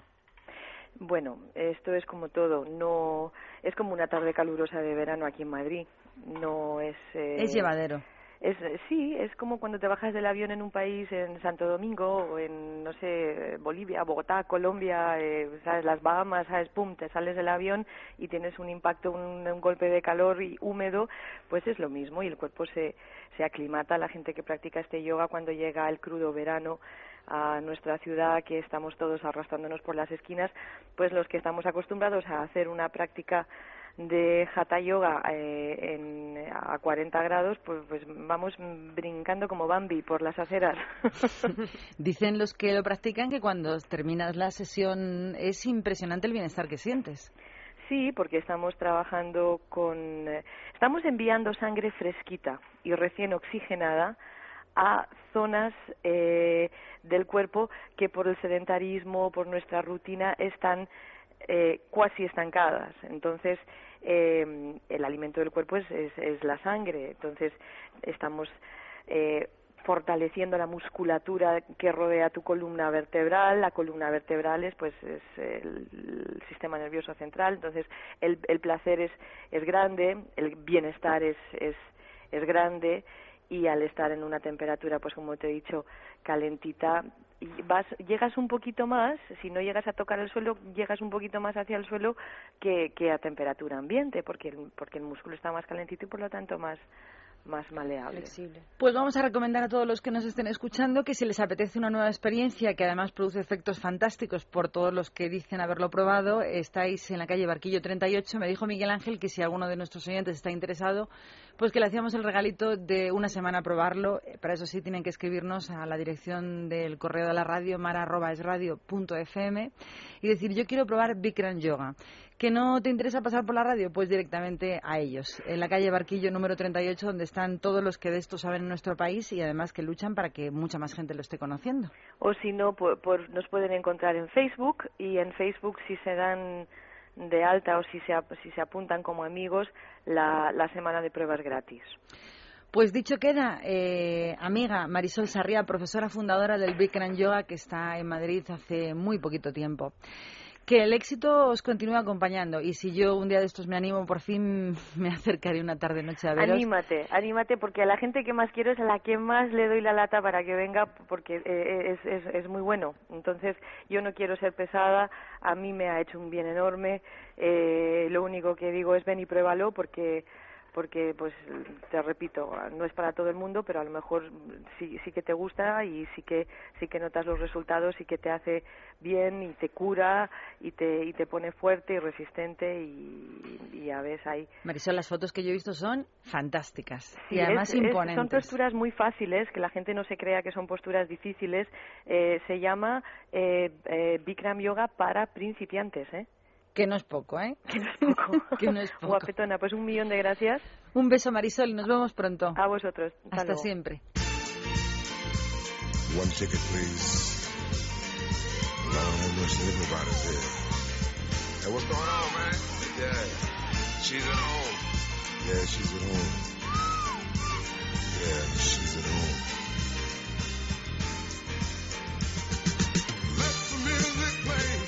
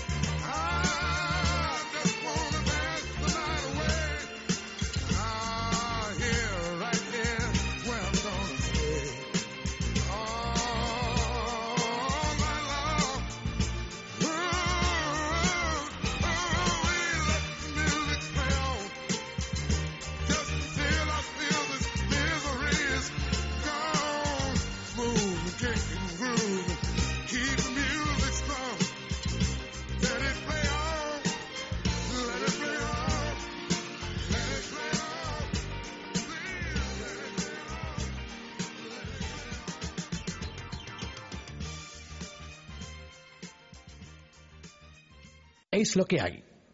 Con Mara Colás. Y entramos en nuestra tercera hora de una manera diferente en este viernes especial, día 22 de abril, en el que estamos encantadas de tener tu compañía a través de la sintonía de radio.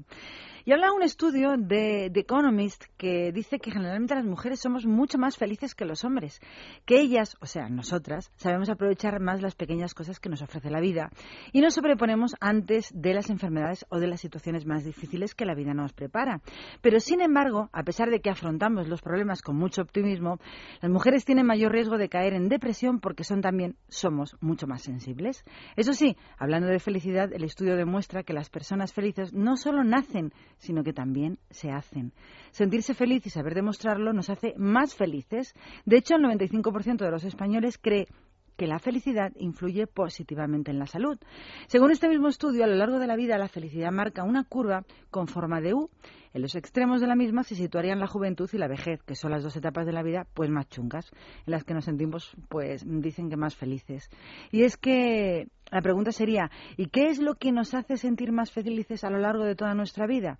Pues dos de las cosas más importantes, como son la salud y el amor. Y solo el 7% de los encuestados cree que el dinero proporciona la felicidad. Y otras cosas que nos hacen también ser muy, muy felices a todos son las vacaciones del verano, las navidades y las comidas en familia. Como conclusión final, hay muchos, muchísimos estudios recientes que señalan que el éxito en la vida depende en un 85% de nuestra actitud, de la actitud positiva que tengamos y solo en un 15% de, las habilidades o las circunstancias que vivimos en cada momento. Y hablamos de otro estudio que dice que el cráneo de la mujer española ha cambiado más Pero que no has dicho hombre. ni mu del estudio que acabamos de hablar, ¿eh? Ah, que querías que opinara. Pues, eh, pues es que yo creo que tampoco hacía falta estudiar mucho. ¿Nos ha pasado ya con alguno más? La actitud es lo importante Claro a la hora de ser felices. No importa lo que pase fuera, si tu actitud es negativa, no tenemos nada que hacer. Eso sí, aprender hombres. Las mujeres somos más positivas. Y es verdad también que nos tomamos las cosas de otra forma, aunque también sufrimos más. Yo creo que lo vivimos todo con más intensidad. Hmm. Y a lo mejor tiene algo que ver o tiene alguna explicación con esta noticia que vamos a contar, y es que el cráneo de la mujer española ha cambiado más que el del hombre con el paso del tiempo. Solo el cráneo. bueno, muchas cosas, pero el cráneo también. Según un estudio de la Universidad Estatal de Carolina del Norte de Estados Unidos, las diferencias craneofaciales que existen actualmente entre ambos sexos en España son menos pronunciadas que las que había en el siglo XVI. Una conclusión a la que han llegado tras examinar más de 200 calaveras, que ya tiene trabajo, de entonces y del siglo pasado. Los científicos han detectado que las modificaciones han sido particularmente significativas en los cráneos femeninos y de ahí que las dimensiones se hayan ido igualando. Y por tanto, digo yo, también lo de cabezotas, me imagino. Si el tamaño es proporcional a, lo de cabezota, pues también hemos aumentado en eso. Por tanto, la estructura facial de la española moderna Una más, es más que grande. otras. Unas más que otras. Yo soy un poco, sí. Las andaluzas tenemos así como, como mucho de mollera. Y ya que hablamos de mujeres, pues atención que vamos a contaros más cosas. Y es que una de cada tres de nosotras cambiaría un año de su vida por conseguir una figura ideal. Esta es una noticia que la damos desde un punto de vista negativo, como esto es lo que no hay que pensar, esto es lo que no hay que hacer. Lo demuestra una encuesta que se ha desarrollado en varios campus universitarios del Reino Unido y que determinan además que el 10% de las mujeres renunciaría incluso a tener dos o cinco años de vida y un 1% renunciaría hasta a 21 años por tener un cuerpo perfecto. Es lamentable. Según este estudio británico, el 26% de las mujeres somos capaces de hacer al menos una de las siguientes cosas para alcanzar el peso y la figura ideal. Por ejemplo, pagar 5.000 libras, que son más de 5.670 euros, de su salario anual, rechazar un ascenso en el trabajo, renunciar a alcanzar una matrícula de honor, pasar menos tiempo con sus seres queridos o incluso poner en riesgo y sacrificar su salud. Los resultados de este penoso sondeo sugieren que la sensación de no estar satisfechas con su cuerpo es muy, muy, muy común entre todo nuestro sexo femenino. De hecho, el 46% de las encuestadas reconoce haber sido ridiculizada o intimidada a causa de la apariencia que tenemos física. Por otra parte, el 39% asegura que si el dinero no fuera, una no, no fuera una preocupación para cada una de ellas, se someterían a una operación de estética. Y nada menos que el 76% de las, de las mujeres entrevistadas estaban dispuestas a pasar por el quirófano si se tuvieran que realizar más de una intervención. De hecho, el 5% ya habría cambiado alguna parte de su cuerpo a golpe de bisturí. Es una barbaridad, pero ahí no acaba la cosa.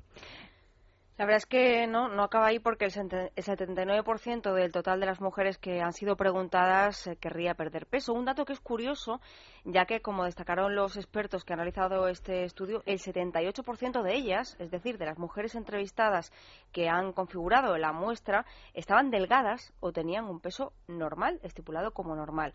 Quizá los resultados no nos sorprendan demasiado, pero lo que sí puede ser preocupante es que el 93% de las encuestadas reconoció haber tenido pensamientos negativos sobre su físico la semana anterior y un 31% incluso varias veces al día, lo cual esto puede llegar a cierto tipo de trastornos y es para tomarlo muy en serio. Lo que tenemos que tomarnos en serio es vernos con los ojos de la realidad, no de lo que nos pintan las modelos. Lo hemos dicho mucho tiempo, muchas veces en el tiempo, es lo que hay en esta sintonía, en el radio, que cuando hacen anuncios de cremas anticelulíticas, las chicas que aparecen en las páginas de publicidad son chicas de 16, 18, 20 años que tienen un cuerpo fantástico. Cuando están hablando de productos adelgazantes, pues lo mismo, no pasan de la talla 38. Cuando hablan de mujeres en el mundo de las arrugas, de las cremas antiarrugas, las, las modelos que aparentan tener que borrar las arrugas no más de 25 años.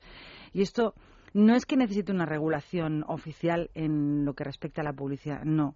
Lo que necesita es una regulación real en nuestra cabeza, en nuestra inteligencia, para darnos cuenta de que esto es irreal, que es absurdo y que si tú quieres equilibrarte con la vida real, mira al señor que tienes a tu lado, mira a la pareja y mira si no tiene defectos o cosas a las que sacarle pegas. Si ellos están tan contentos con su cuerpo, porque tú luchas contra el tuyo. Y además es que lo peor es que medimos eh, pues eh, lo que es o entendemos como peso normal o altura normal con lo que vemos en la tele. Y no tiene absolutamente nada que ver. Precisamente por eso es extraño por eso es excepcional porque aparece en televisión. Queremos mujeres reales, con curvas reales, con tiempo acorde a cada una de nuestras edades y queriéndonos mucho más por dentro por lo que somos más que por lo que aparentamos. Como dice Nina Simone, sintámonos bien, bien, feeling good.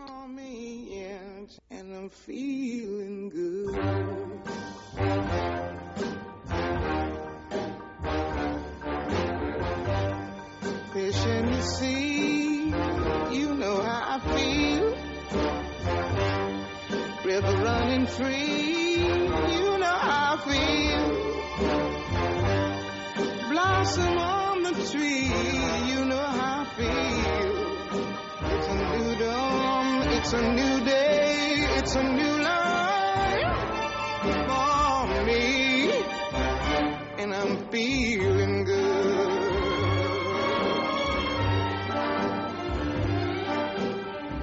Dragonfly out in the sun, you know what I mean, don't you know?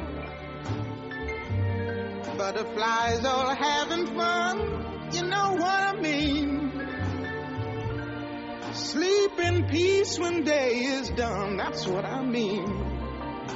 And this old world is a new world and a bold world for me. Yeah, yeah.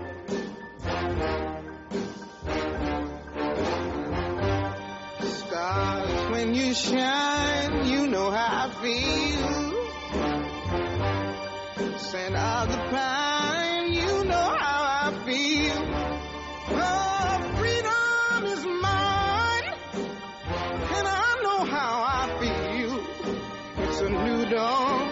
it's a new day, it's a new life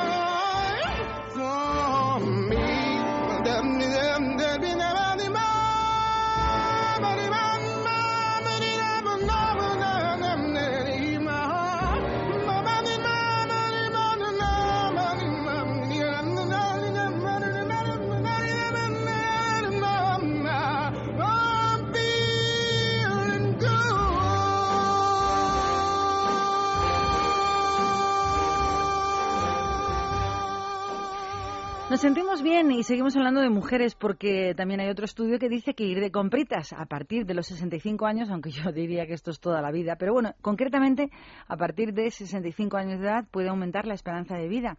Y no lo decimos nosotras, sino científicos de la Universidad de Taiwán. Ellos están asegurando que ir regularmente de compras puede ser muy, muy beneficioso para la salud de la tercera edad, de las personas, de las personas de edad, las personas mayores. Han realizado un estudio con cerca de 2.000 hombres y mujeres y han comprobado que los que van habitualmente de compritas viven más años que los que lo hacen de forma muy esporádica o casi nunca. En concreto, según ha informado la BBC, los que salían a comprar todos los días tenían un 27% menos posibilidades de morir que los que solo lo hacían de manera puntual o no habitual. Unos resultados que, según afirman los expertos de Taiwán, se explican de una forma muy, muy sencilla. Se trata de una actividad que normalmente se hace por placer y, por lo tanto, aumenta la sensación de bienestar psicológico. Además, estos expertos de Taiwán entienden que es un hábito más fácil de mantener que el de hacer deporte, mucho más duro para las personas de cierta edad. Y, entre otros alicientes, citan que, aparte de la actividad física, también conlleva ir de compras cierta, forma de interacción social y que esto les mantiene a las personas de edad mentalmente más activos. Investigadores de una universidad de Canadá han descubierto el modo de respirar bajo el agua y parece que las algas mágicas que hacían crecer branquias a los personajes de Harry Potter no formarán parte solo de la ficción.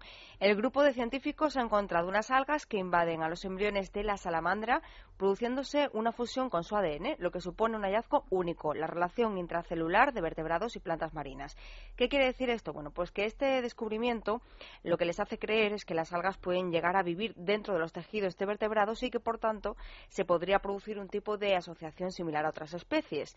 Esta simbiosis sería beneficiosa para ambas partes. Las algas se quedarían con los residuos ricos en nitrógeno que emiten los embriones y estos, a su vez, con el oxígeno producido por las plantas marinas, lo que les permitiría, por tanto, respirar debajo del agua. Eso sí ¿Se que sería un avance. No mucho, No pero más o menos la explicación es científica. Sí, bueno, pues que plantas eh, marinas, por tanto algas y, y algunos vertebrados se podrían unir, su ADN se podría unir, con lo cual eh, al final lo que resultaría es que los vertebrados podrían respirar debajo del agua. Eso es evolución. Pero Está muy bien. no ¿Te te marches No te imagino con branquitas, ¿no? Yo, con branquitas. Empezamos con los asuntos personales.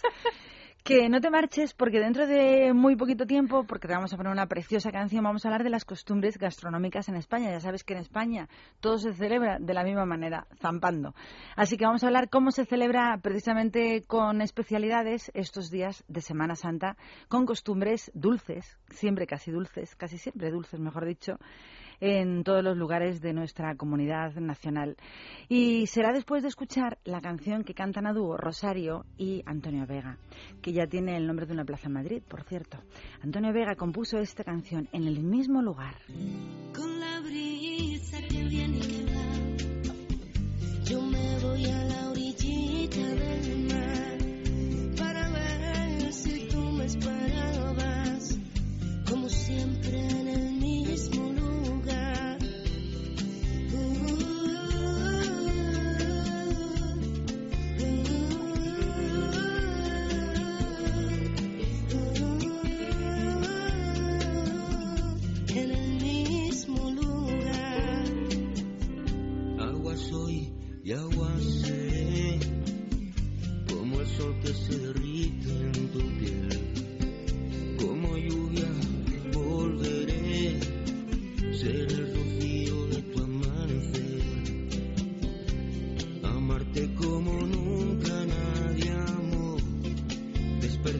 Desnudos bajo el sol, amarte del principio hasta el final, en el mismo lugar.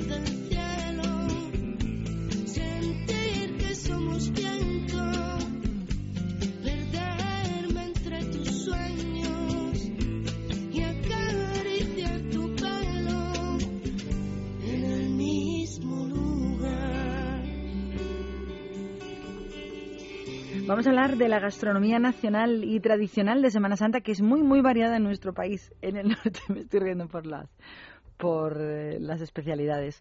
Digo que en el norte de nuestro país es tradición servir las sopitas de ajo con sus trocitos de pan duro y grandes cantidades de pimentón y los más ricos con jamón. Entre otros lugares es muy típico de Zamora.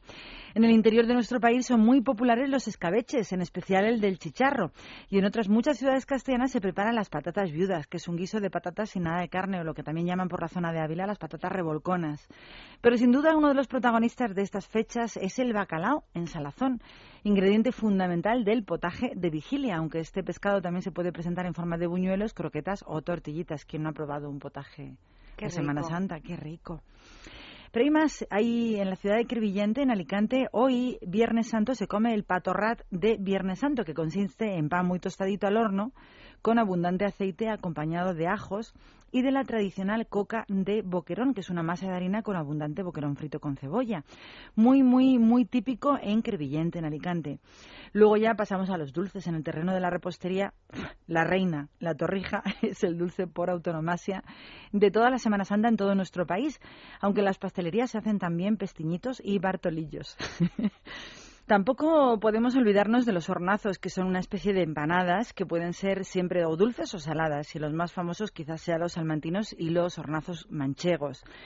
En Cataluña y Valencia son muy famosas las monas de Pascua en Extremadura, las flores de sartén y en Úbeda los llamados puritos americanos. Y ya para terminar, los postres típicos de estas fechas, aunque también se pueden encontrar el resto del año, el arroz con leche y la leche frita. A mí me encantan todos. Pero lo más, lo más importante de toda la Semana Santa son las famosísimas Pues torrijas, las torrijas. las reinas de la casa. que ahora han salido de muchas formas distintas, pero que yo recuerdo cuando yo era una niña que había dos tipos de torrija, la de leche y la de vino. De vino tinto siempre fue igual. Luego salieron un montón más. Pero tenemos a profesionales importantísimos que nos van a hablar de esto y de mucho más. Pues sí, porque de Madrid hemos hablado poco y hay muchísimas pastelerías que ofrecen productos de Semana Santa de altísima calidad. Pero hemos elegido uno en concreto que ha dado el campanazo con sus torrijas de autor, que es algo que suena muy bien. Y vamos a hablar con su maestro, el maestro pastelero José Fernández. José, ¿qué tal? Buenas tardes. Hola, buenas tardes. Bueno, torrijas inspiradas en tartas emblemáticas de la repostería clásica, ¿no? Sí, sí. Por ejemplo, ¿qué podemos encontrar? Bueno, pues este año hemos hecho una colección eh, inspirada, ya te- como bien ha dicho, en tartas clásicas. Hemos hecho una torrija inspirada en la tarta Sacher, otra en la tarta ópera, otra en la tarta de tatín, en la tarta de queso, en una tarta de frambuesa, en la tarta de limón, etcétera. Así hasta 11 variedades. ¿Cuántas torrijas? ¿Qué diferencia? Decíamos hace un momentito que mi abuela solo conocía las de leche y las de vino. Hoy sois todo un lujo. Sí, bueno, lo que hemos hecho es un poco eh, no variar eh, lo que es una torrija en sí, porque una torrija es un, un trozo de pan del día anterior, bañada en leche, frita. Eh, pues más o menos hemos seguido la misma tendencia, pero dándole un- distintos sabores y nos hemos también un poco atrevido a darle distintas texturas, como una que hemos hecho que es un sabarín, o sea que es el típico bo- borracho que podemos encontrar en una, una pastelería de past- el pastelillo borracho, pero bañado en leche y frito, o por ejemplo un croissant eh, relleno de almendra hecho torrija también. Qué original. Por ejemplo, José, ¿qué diferencia una torrija de tarta Sacher de otra de tarta ópera? El relleno, eh, lo que lleva por La encima. cobertura. Pues mira, eh, lo primero somos expertos chocolateros. Entonces, eh, utilizamos siempre chocolates de origen. Eh, el, este, el mundo del chocolate es un poco parecido al mundo del vino del café, cada chocolate tiene su sabor. Entonces, eh, la tarta Sacher, que lleva un relleno de frambuesa, va hecho con un chocolate de Venezuela que eh, tiene unos sabores ácidos, entonces combina perfectamente con la frambuesa. Entonces va hecho con un, con un pan que es de chocolate, eh, va relleno con una mermelada de frambuesa, bañado en, un, en leche con cacao, lo va frita posteriormente y luego va eh, la, la cubierta, es una, una cubierta de chocolate como si fuese una tarta. Y la ópera, que son, mm, la ópera clásica son varios bizcochos de, de- bañados en café combinado con chocolate. Si abrimos una torrija nuestra, pues veremos varias capas que son pan de pan bañadas en café con bizcocho de chocolate frito posteriormente y luego bañado en una glasa de chocolate. Qué rico suena. Además hay que explicar, José, que estás en la pastelería, que lo que se escucha por detrás son las bandejitas, ¿no? Que estáis preparando muchas torrijas Sí, ahora. es que estamos en en plena acción, la verdad. Estamos Vamos a recordar a los que nos estén escuchando que estamos hablando con el maestro pastelero José Fernández de la pastelería Nunos, que está en la calle Narváez de Madrid. Sí. Por si te apetece saber dónde encontrar esas, esos primores, diríamos, de Semana Santa. ¿Cuál es el secreto de una torrija eh, para que sea esponjosa y no resulte pringosa o empachosa? Lo primero, lo que yo siempre digo es utilizar productos de primera calidad, como os he dicho, si en este caso las torrijas novedosas que hemos hecho de chocolates o, una que va con canela y manzana, utilizar productos de primera calidad. Lo segundo, el pan que lo hacemos nosotros también, mm, darle su reposo, su fermentación, su cocción perfecta. Y lo tercero, hoy, hoy por hoy, eh, la pastelería nos tenemos que habituar un poco a los tiempos eh, que vivimos. Entonces, eh, por eso hemos hecho un poco estas colecciones, porque creemos que eh, Semana Santa son reuniones familiares, entonces, eh, eh, para que sea un postre un poco más simpático, un poco más, más familiar, más llevadero, pues poner un, po- un poco colorido en la mesa para degustar todos, todos estos tipos de torrijas. Y, y, y por José, supuesto... y a esta hora de la tarde, más que un postre, una merienda rica, rica. No, puede ser tanto de... La torrija puede ser tanto de desayuno como de merienda como, como, como de Como de postre. Lo que pasa, Y- José, yo le veo una pega, y es que si la torrija ya después se engorda, estas que estamos comentando y ya se nos va un No, es poquito lo, de es, lo que, es, ¿eh? lo que, es lo que te iba a comentar. Que lo- nosotros lo que, por los tiempos que nos corren, hemos bajado sobre todo los niveles de azúcar. Eh, estamos hablando cuando antes en la pastelería se utilizaba más o menos un 20% de azúcar en cada elaboración por kilo y actualmente estamos en un 10, un 12% de azúcar. Es decir, que comas un producto de pastelería y te sepa lo que tiene que saber, no sepa azúcar. No te queme, no tengas esa sensación de, de quemor en la boca que necesites beber agua enseguida de haber, de haber degustado un producto de pastelería. Bajamos los niveles de azúcar, bajamos los niveles de grasa y, por ejemplo, tenemos una torrija que es un poco más light en- de- dentro de esta colección que en vez de frita la hacemos a la plancha. O sea, va hecha a la plancha con un poco de mantequilla, tiene el mismo sabor de la torrija, pero claro, indudablemente tiene mucha menos grasa y a la hora de degustarla se nota. Una torrija light, esto ya es el colmo del colmo. ¿Qué más, José? ¿Qué más podemos adquirir en estas fechas? Que es Bueno, ahora pues- o nunca, que luego ya el resto del año no, lo- no lo tenemos. Pues eh, durante esta época de la cuaresma eh, tenemos también eh, los típicos bartolillos madrileños, unas cañas hechas con la masa del bartolillo también rellenas de crema. Eh, dedicamos un poco al mundo del pestiño, que hacemos el pestiño que es una eh, un dulce de cuaresma de toda España, entonces tenemos el pestiño sevillano, sevillano andaluz, tenemos el pestiño madrileño, hemos sacado un pestiño nuestro este año con sésamo, también tenemos una variedad de rosquillas de Semana Santa, las rosquillas de, de la abuela, como las llamo yo, que hacemos una receta de, de mis antepasados, que yo provengo de varias generaciones de pasteleros, en la cual es curioso porque las tenemos que hacer a mano, no las podemos mecanizar porque se nos, se nos deshacen. Me encanta. Eso sí que es recuperar tradición de los abuelos, ¿eh? Claro. No podemos variar esas fórmulas porque la verdad no salen. Entonces tenemos que seguir la fórmula de la abuela, como digo yo. Entonces también tenemos un- una variedad de, de rosquillas, de, de anís, de limón, emborrachadas en anís, etcétera, para, para estos días. Y por supuesto también que nos está entrando también este, este tipo de modas también en Madrid, la típica mona de Pascua, de los huevos de Pascua en chocolate. Yo desde luego me pienso darte, darle una vueltecita por Nunos para ver si encontramos alguna de esas rosquillas con receta de la abuela que se hacen manuales. Cuando queráis. Suena todo genial y más a estas horas. Pues José, muchísimas gracias. Antes de recordar, antes de despedirte, que estáis en la calle Narváez, en el número 63, Exacto. y que tenéis una web para más información, nunos.es. José, Exacto. que se dé bien eso de hacer torrijas. Ya Más que nada que nosotros, que todos lo disfrutemos bien. pues muchas gracias. Y nosotros continuamos con tiempo para escuchar una canción tan bonita como esta, uno de los grandes éxitos, yo diría que el más, de Elton John después de Daniel. Your Son, tu canción, después de un dulce, qué mejor que escuchar a Elton John. It's a little bit funny, this feeling inside. Not one of those who can easily hide. Have much money, but boy, if I did, I'd buy a big house where we both could live. If I was a sculptor,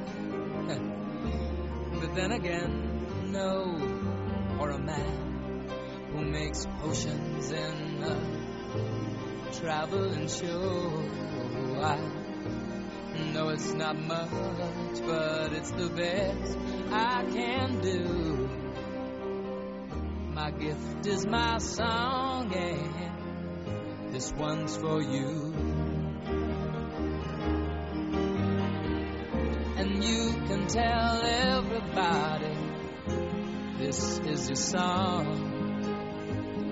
It may be quite simple, but now that it's done, I hope you don't mind. I hope you don't mind that I put down the words.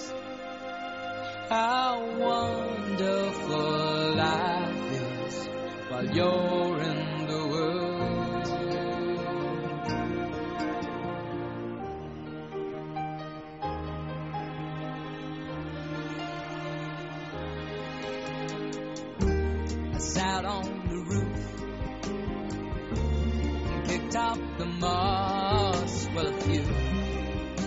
the verses, well, they've got me quite cross. But the sun's been quite kind while I wrote this song. It's for people like you that keep it turned on. So excuse me for getting, but these things I do.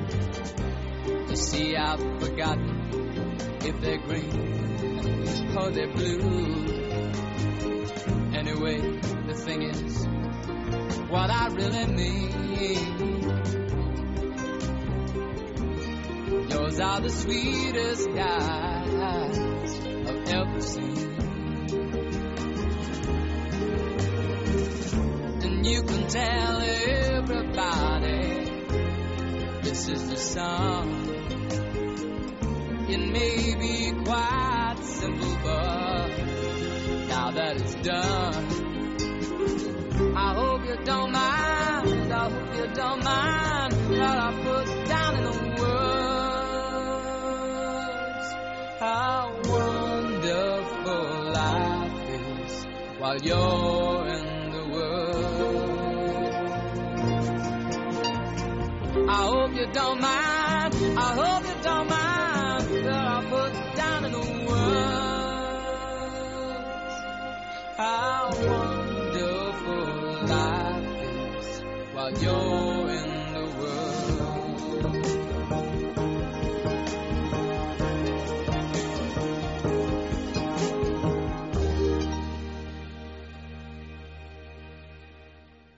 Hay algo que nos encanta en los programas que hacemos en la sintonía o a través de la sintonía de Es Radio y es salir a la calle y preguntar sobre costumbres, sobre leyes, sobre opiniones, sobre noticias.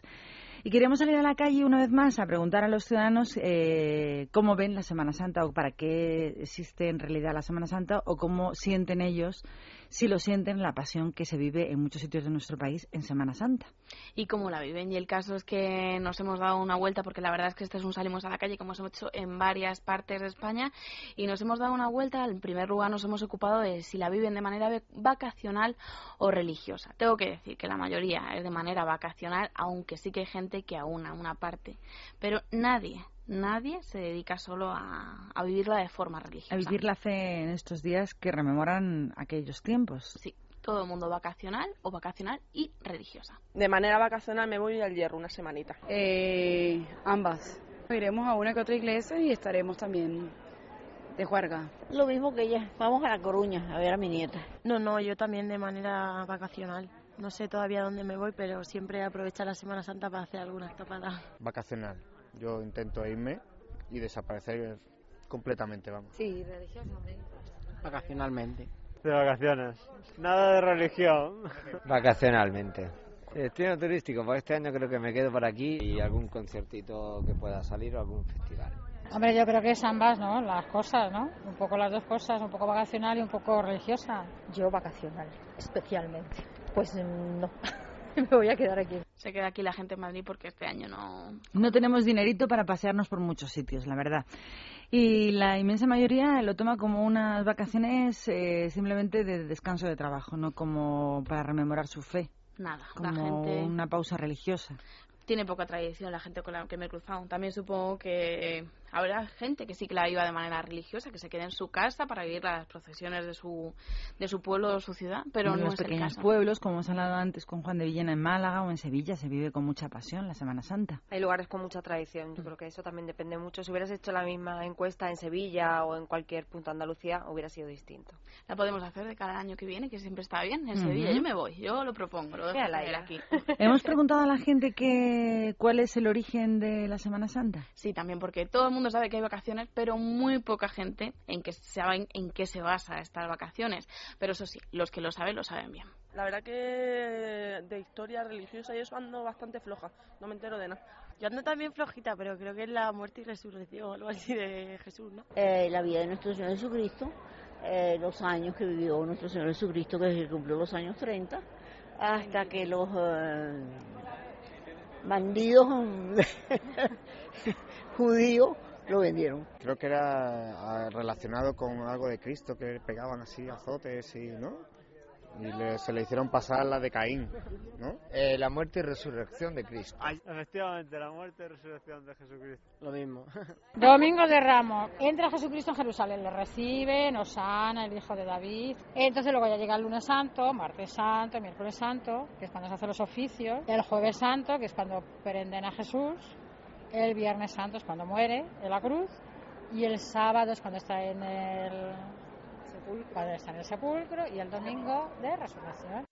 Vaya, por lo menos hemos encontrado una persona que es devota y sabe qué representan estos días de esta semana que estamos viviendo. Me estuvo contando que ella había ido a un colegio de monjas y que se lo hicieron aprender y que nunca, nunca, nunca lo había olvidado. De hecho, se había cruzado con una, con una compañera suya de, de ese colegio y iban las dos juntas. Hacía como 15 años que no se veían y eso es lo que me contaron en ese momento. Y luego más cosas, más ¿Cómo es posible que haya gente en nuestro país que no sepa lo que significa la Semana Santa? Pues es posible. Y aquí tenemos, vamos, un testimonio, varios. Y que no, que no. Y gente joven que además acaba de salir, bueno, del instituto, la carrera que suele, por lo menos en el instituto sí que se estudia. Pero bueno, la gente se olvida de estas cosas. Ahora, de lo que no se olvida son de las vacaciones, ¿eh? De los cuatro días que vienen en Semana Santa. Pues que había uno que ha mezclado no sé cuántas cosas, ha dicho no sé qué de Caín. Sí. Yo no sé para Jesucristo que estos días los pasó como las de Caín. O sea, incre- es Así Se ha increíble. hecho un lío, se ha hecho un lío. Para que veáis. Bueno, en el fondo seguimos siendo pues lo que dicen las estadísticas, los mazotes. Pero vamos, a mí me deja muy sorprendida que no se sepa exactamente qué significa la Semana Santa en nuestro país, sobre todo mm, para los que tienen un origen familiar cristiano. Ya, Y si no sabes lo que es la Semana Santa de verdad, en qué historia se basa, ya no te digo la vigilia. Hemos preguntado también por la vigilia y creo que me he cruzado a dos personas que la llevan a cabo. No. que va, yo soy carnívora total. Sí, sí. No. No. Bueno, sí, depende de lo que se entienda por vigilia. Si, se, si significa que me retiro a las 6 de la mañana, hago vigilia. No, no. No, la verdad. Yo como carne, pescado, a mí me da todo. No, sí, yo no. Yo no. Oye, claro, cada una tiene sus ideas, a ver. Yo sí, sí, yo no. Es una pena que se vayan perdiendo las costumbres, sobre todo las que tienen su origen religioso en padres y abuelos. En Andalucía imagino que sí se sigue la vigilia. Se sigue mucho. En mi familia, por lo menos, hay costumbre de, al menos el jueves y viernes santos, si, No si comer carne. No comer carne. Nada más no cuesta ningún trabajo. Se come un, un, un bacalaíto de estos ricos y ya está. Y además, estos días que lo O un potajito sitios. potajito de vigilia, de de garbanzos, claro. bacalao y espinacas. Sí, hay muchísimas cosas que se pueden comer estos días y de, y de postre una torrija. Un buñuelo, ya Pues ya está. que estamos, de primero patatas revolconas, que están bien ricas. Bueno, y a la vuelta a dieta, porque no te a este peses, camino. no te peses esos días, pero bueno, que no cuesta mucho hacer vigilia y también es tradición y de, de eso vamos a hablar ahora porque en casi todas las familias hay tradiciones estos días. Todo el mundo pues se reúne, si no se reunió ayer, jueves santo pues se reúne esta noche, viernes santos o el fin de semana. Pero la verdad que tampoco me he cruzado, se ve que no me he cruzado con gente muy devota este año o gente que no, no se toma muy en serio la Semana Santa, porque ya veréis. No, porque normalmente no estoy en familia, me voy de vacaciones. No, nosotros No necesitamos comer carne. no comer carne y guardar el Viernes Santo. En mi país se decía que, me decía mi papá, que el Viernes Santo no se podía uno bañar porque se volvía pescado. No. Una tradición es la de comer bacalao. sí, comer bacalao, claro. Las torrijas Sí, sí. Y la mona el domingo que nos daban a nosotros en el colegio la mona. Vamos, tradición en España, comer con la familia. Bueno, la, la tradición en España comer con la familia es siempre. Cualquier a festividad nos viene bien. En mi familia era el domingo de Ramos, todo el mundo de estreno. A ver a la abuela. Sí, lo del estreno, lo de la, lo de la misa con la ramita de, de palma. Y yo no sé si. Y hay las palmas colgadas en las ventanas. ¿Recordáis? También. De hecho, yo he tenido una durante muchísimos años en, en mi habitación de Málaga, colgada en una pared. Eh, el tema del bacalao yo lo llevo fatal, por cierto, porque a mí no me sale nunca bien el bacalao. O me queda soso o me queda saladísimo. Es una pena. Yo creo que voy a abandonar yo. Definitivamente yo el tema del bacalao yo está negado, se me ha negado directamente. Yo prefiero comer bacalao en algún sitio donde lo Donde lo hagan cocinen. bien. O volver en portugués a ver si aprendo los trucos, porque de momento a mí el bacalao se me niega.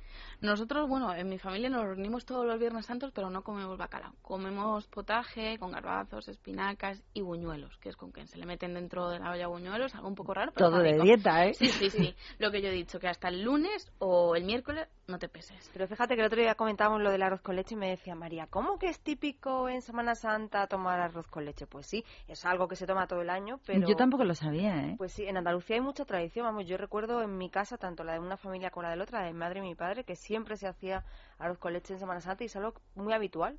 No he visto que Estamos hablando habitual con una representante, tú hablas yo como si fuera una traductora. Estamos hablando Con una representante representante de la zona andaluza, de la parte de Málaga. Eh, tenemos en el otro lado una representante que ha pasado su vida entre Murcia y Cuenca y yo soy de Madrid. Yo lo mío era los potajes. Los potajes, lo siento, aquí tenemos cocido de garbanzo y en Semana Santa potaje de garbanzo. Y mi abuela también hacía rosquillas, ¿eh? Como las que decía Y mi abuela hacía José. rosquillas a mano, hechas, fritas, poco a poco, en aceite, sacándolas. Y eso sí, las, ¿cómo se llama? Las torrijas. Que ya os enseñaré el truco para que no se queden secas. Que eso sí que te sale bueno, así que se Las alguien que torrijas ha me salen bordadas, pero es que lo mío es muy típico, es de Madrid, lo típico. El potaje de vigilia y las torrijas y las rosquillas de la abuela. Oye, pues igual alguno de los oyentes nos ha dado un, un secretillo para lo del bacalao. Oye, que nos den un secretillo. ¿Tienes alguna receta o alguna fórmula para conseguir sacar un bacalao perfecto, aparte de remojarlo en leche? Pero claro, si te has pasado ya con la sal, ya aunque lo remuevas, o si te queda muy salado, pues tampoco. Tenemos una dirección de correo, como siempre, en nuestro tiempo de radio, en cualquiera que hagamos en esta sintonía. La dirección es mara.esradio.fm. Has estado ahí brillante. Si tienes algún secreto para contarnos cómo sale el bacalao perfecto, dínoslo porque yo estoy hecha un auténtico esperpento con ese asunto. ¿Alguna cosa más sobre alimentación, origen, religión, Semana Santa? Hasta Hoy, Viernes Santo, día calle. 22 de abril. Hasta aquí salimos a la calle, aunque también me han dado recetas que si quieres las dejamos para un poquito más adelante. Pues un poquito más adelante continuamos, porque ahora es el tiempo de poner una pausita musical con un hombre que me encanta. Él es Ronan Keating y esta es la canción que hemos elegido especialmente para escucharla tú hoy. Si, si mañana, bueno, el título es If Tomorrow Never Comes, si mañana nunca llegase, Ronan Keating. Sometimes late at night, I lie awake and watch her sleeping. She's lost in peaceful dreams, so I turn out the light, lay there in the dark. And the thought crosses my mind. If I never wake in the morning, would she ever doubt the way I feel about her in my heart? If tomorrow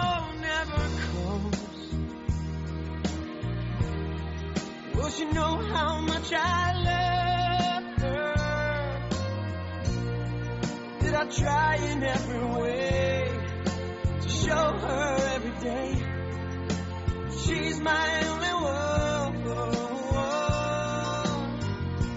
And if my time on earth were through, she must face this world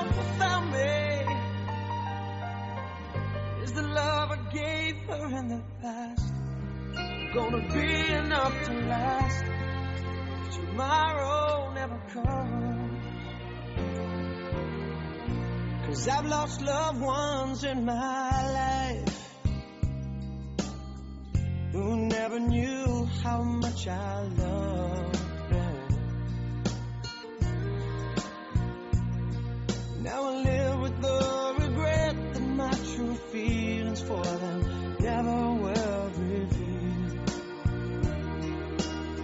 So I made a promise to myself. Say each day how much he means to me. And avoid that circumstance where there's no second chance. Tell her how I feel. If tomorrow Wish you know how much I love her. Did I try in every way to show her every day she's my only one? And if my time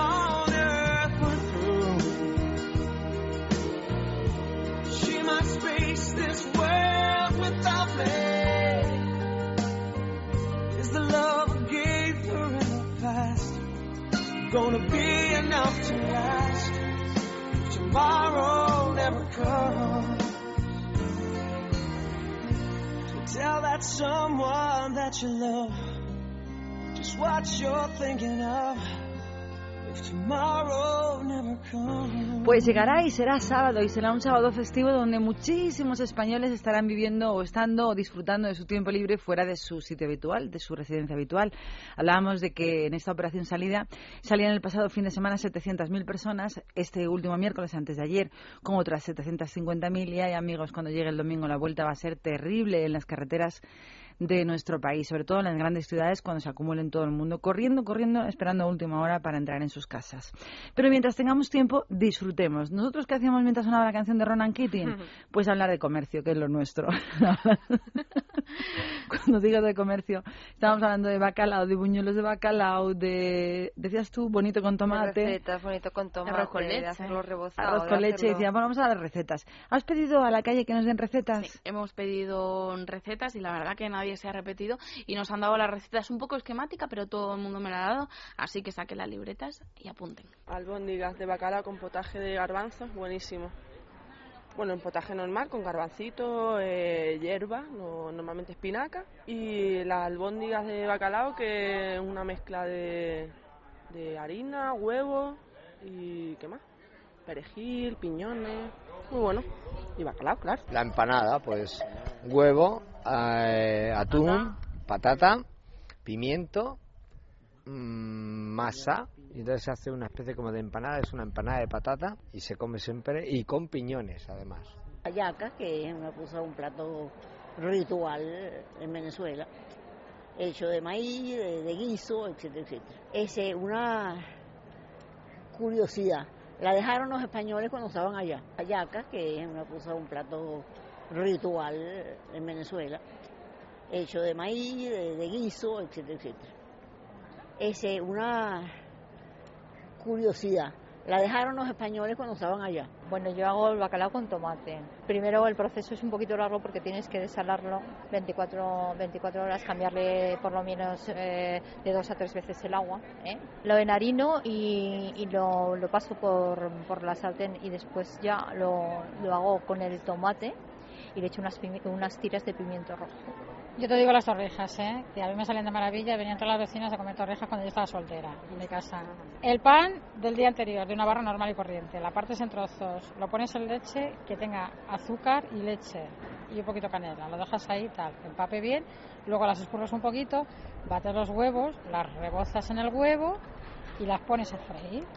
Las pones en un papel a la hora de cocina para que suelte un poco de aceite y las rebozas otra vez en azúcar y canela y las dejas ahí mm, que se enfríen y luego las metes en la nevera y están de la marinera. Esa señora hace las torrijas como yo, con una salvedad, que hay que ponerlas en leche templada, dejarla que se enfríe, volverla a sacar, volverle a poner leche templada, dejarla que se enfríe escurriendo, la vuelves a sacar y cuando lo haces tres veces está completamente empapada, pero sin embargo no chorrea ni tampoco pierde la leche. Ese es tu secreto para que no se queden secas. Suena estupendo, pero yo no quiero que me lo cuentes, yo quiero probarlo. Qué fresca. Claro, porque si no ya te libras. Bueno, el próximo lunes, eh, este que empezamos otra vez con el horario normal, todo normal, pues ahí, Torrijas en la 25, redacción. me lo apunto en el calendario, ¿eh? 25 de abril, lunes, Mara para Torrijas. Y estaba escuchando a la persona que te ha dado la receta del bacalao, que también dicen los expertos que hay que dejarle en un cuenco con agua fría y con un chorrito de agua permanentemente encima. O sea, como que el agua se va renovando sola. Nunca había oído eso. Sí, yo lo he oído por ahí en algún sitio. Yo no lo he hecho nunca porque me da como pena tirar tanta agua, pero se supone que dejando un chorrito de agua sobre el cuenco donde está el- eh, reposando el bacalao siendo desalado, se supone que consigues el punto óptimo. ¿Durante cuánto tiempo? ¿Un día? Yo qué sé, es que esa es la cuestión. Claro. A mí lo del bacalao se me da fatal, ya lo he dicho antes. Y voy a dar una receta que no tiene nada que ver, pero que a mí me costó muchísimo saber exactamente cómo se hacen las croquetas bien, bien, bien. O sea, las clásicas, las de la abuela. Dice, porque a veces me salía la masa dura, otra vez el blandengue, otra vez no sé qué. Pues un litro de leche exactamente con cuatro cucharadas soperas de harina. Y la masa sale perfecta, Y las podemos hacer con bacalao estos días. por supuesto. Pues también puedes traer el martes, mm, el lunes. ¿Qué pasa? ¿Que soy la Torrijas, cocinera oficial martes de... las croquetas. ¿Yo soy la cocinera oficial de aquí o qué? Ya traeré a la malagueña arroz con leche. Bueno, yo sí. No, que, que, que chorrea, eso, es- eso es peor. El arroz con leche, no que se le cae la leche del... No, no, no, eso Yo soy muy mancha. torpe yo. Para Las- traerlo, es vamos a verdad. dejarlo en las torrijas y, y ya hablaremos de otra receta. Ya os hice una paella, ¿qué queréis más? Es verdad. Es verdad, qué buena estaba, ¿eh? Bueno, pues continuamos, pero vamos a cambiar de tercio. ¿Algún, ¿Alguna receta más del lugar donde habitáis? Yo voy a indagar y le voy a preguntar a mi madre alguna que pueda compartir. Que no, No te voy a preguntar lo clásico del pescadito frito porque ya estamos hartos de verlo como lo Sí, hacen. Yo creo que no enharinado, tiene- pero poco. ¿Sabes? Hay una cosa muy rica, muy rica, muy rica que en Málaga significa otra cosa distinta y es el bien me sabe. Aquí el bien me sabe es el pescado en adobo. En adobado, Y en la sí. zona de Antequera hay un dulce que se llama bien me sabe, que lleva como dulce de leche, que es muy particular, que está exquisito y voy a ver si me entero de la receta y la contamos. Ah, pero debe ser por la zona de Antequera, Antequera, porque, Antequera. porque el bien me sabe, por ejemplo, también en la provincia de Málaga es suele ser el cazón o... Claro, puede ser dulce o salado. En la zona de Antequera es un dulce y está buenísimo. Pues ya sabes lo que si tienes que hacer. monjitas de aquella zona ya te mueres. Que Jessica Sánchez, hazte con ello. Sí, sí, sí, lo contaré, ¿Alguna lo recetita contaré. más? Pues en Cuenca pestiños, que son muy tradicionales, pero no sé bueno, cómo se hacen. los pestiños son tradicionales en toda En España. Pero, en Pero no solamente los dulces. Hay mucho pestiño suelto y en el mundo de la política más. ya lo creo que sí. Pues eh, es verdad que es muy fácil freír pestiños y luego se echa miel por encima. Sí, están riquísimos, pero por ejemplo, ves, en Murcia no se hacen. No se Son ven. masa de hojaldre. Un Sí. cuadradito, se fríe, se da la vuelta y se echa miel por encima. Ha dicho nuestro amigo antes en la receta que se le echa también sésamo este año a los pestiños.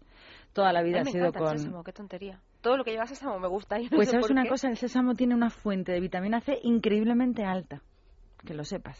Que no está nada mal porque es un en- anti-envejecimiento natural, la vitamina C. Y además ayuda a no tener resfriados. Bueno, pues que parecemos médicos. Sí. Vamos, a, vamos a continuar Nos con liamos. nuestro tiempo en este Viernes Santo tan especial, un día 22 de abril, que estamos celebrando juntos, juntos, juntos en esta sintonía de Es Radio. Nos vamos con la música, o mejor dicho, nos quedamos con la música de Antonio Carmona y Alejandro Sanz, que cogieron una guitarrita y se decidieron a componer, y fue un éxito esta canción, Para que tú no llores. Para que tú no llores así, no pierdas la esperanza, sé que llegará. Llores así,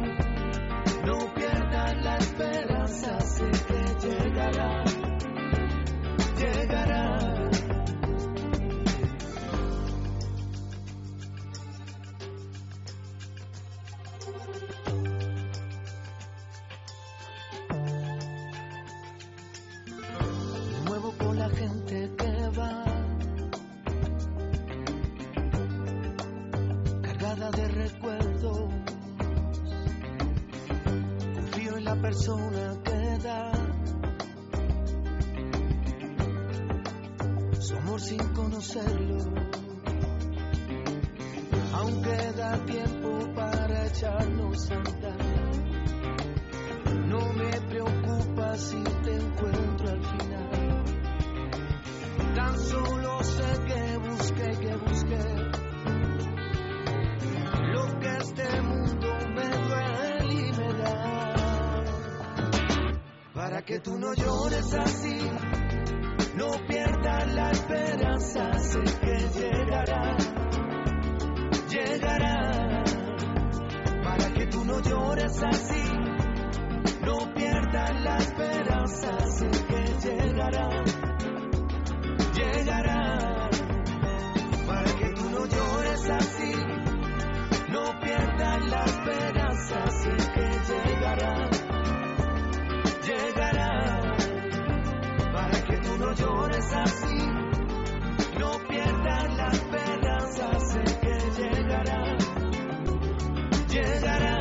Hemos hablado de gastronomía, hemos hablado de recetas médicas y ahora nos vamos con geografía. Y es que Tenerife, dice la noticia, debe ser debe su geografía a tsunamis de hace miles de años, que fueron los que dibujaron el territorio de la isla con olas, dice la historia, de 50 metros. Lo ha descubierto un grupo de investigadores que han encontrado un depósito de erupciones gigantescas en el fondo del mar. Este descubrimiento se ha realizado en el marco de un proyecto puesto en marcha por el Instituto Geológico y Minero de España, la Universidad Complutense, la de Lisboa y el Consejo Insular de Aguas de Tenerife.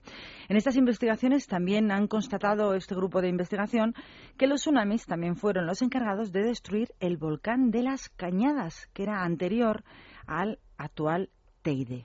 Y seguimos con geografía. Sí, porque se han hallado ciertas semejanzas en las morfologías geológicas de los Pirineos y Marte. Así se recoge en un estudio coordinado por la Universidad Autónoma de Barcelona sobre unas peculiares formaciones situadas en Isona, en Lérida, que fueron originadas por surtidores de aguas subterráneas y que se parecen a otras halladas en el planeta rojo. Estos anillos, con apariencia de pequeños volcanes que estaban situados en la cuenca de Tremp, solo habían sido encontradas hasta ahora en Australia. Y la importancia de la investigación se debe a que podría aportar nuevos datos sobre el origen de este tipo de formaciones y también sobre la búsqueda de agua en Marte. Esto es arrojar luz sobre los descubrimientos que conocíamos o que creíamos saber, que resulta pues que no sabíamos tanto y que los, un- los investigadores van arrojando luz sobre todos los conocimientos antiguos, dejándolos precisamente así, antiguos. Que nos vamos, Jessica Sánchez. Se acaba el tiempo de Es lo que hay en este viernes 22 de abril, que ponemos el punto final a este tiempo de radio que nos ha encantado compartir contigo. Pues sí, la verdad es que se ha pasado muy rápido, muy rápido. Hemos estado muy a gustito y ya estamos pensando en el siguiente programa especial. Estamos espera- esperando y preparando más información para ti y sobre todo con la petición habitual, que no abandones la sintonía de radio, que continúes disfrutando de tu tiempo libre, de estas vacaciones, de esta Semana Santa en compañía de tu familia o de quien quieras. Y que decimos adiós, ponemos el punto final con una canción preciosa que nos recuerda una película. ¿Era del Mago de Oz? A ver. Somewhere Over the Rainbow, por encima del arco iris. Hemos elegido la versión de The Hit Nation, que es un poquito más movidita de la más conocida. Nos vamos, gracias por estar aquí y a continuar con tu tiempo libre hoy viernes. Hasta siempre, amigos.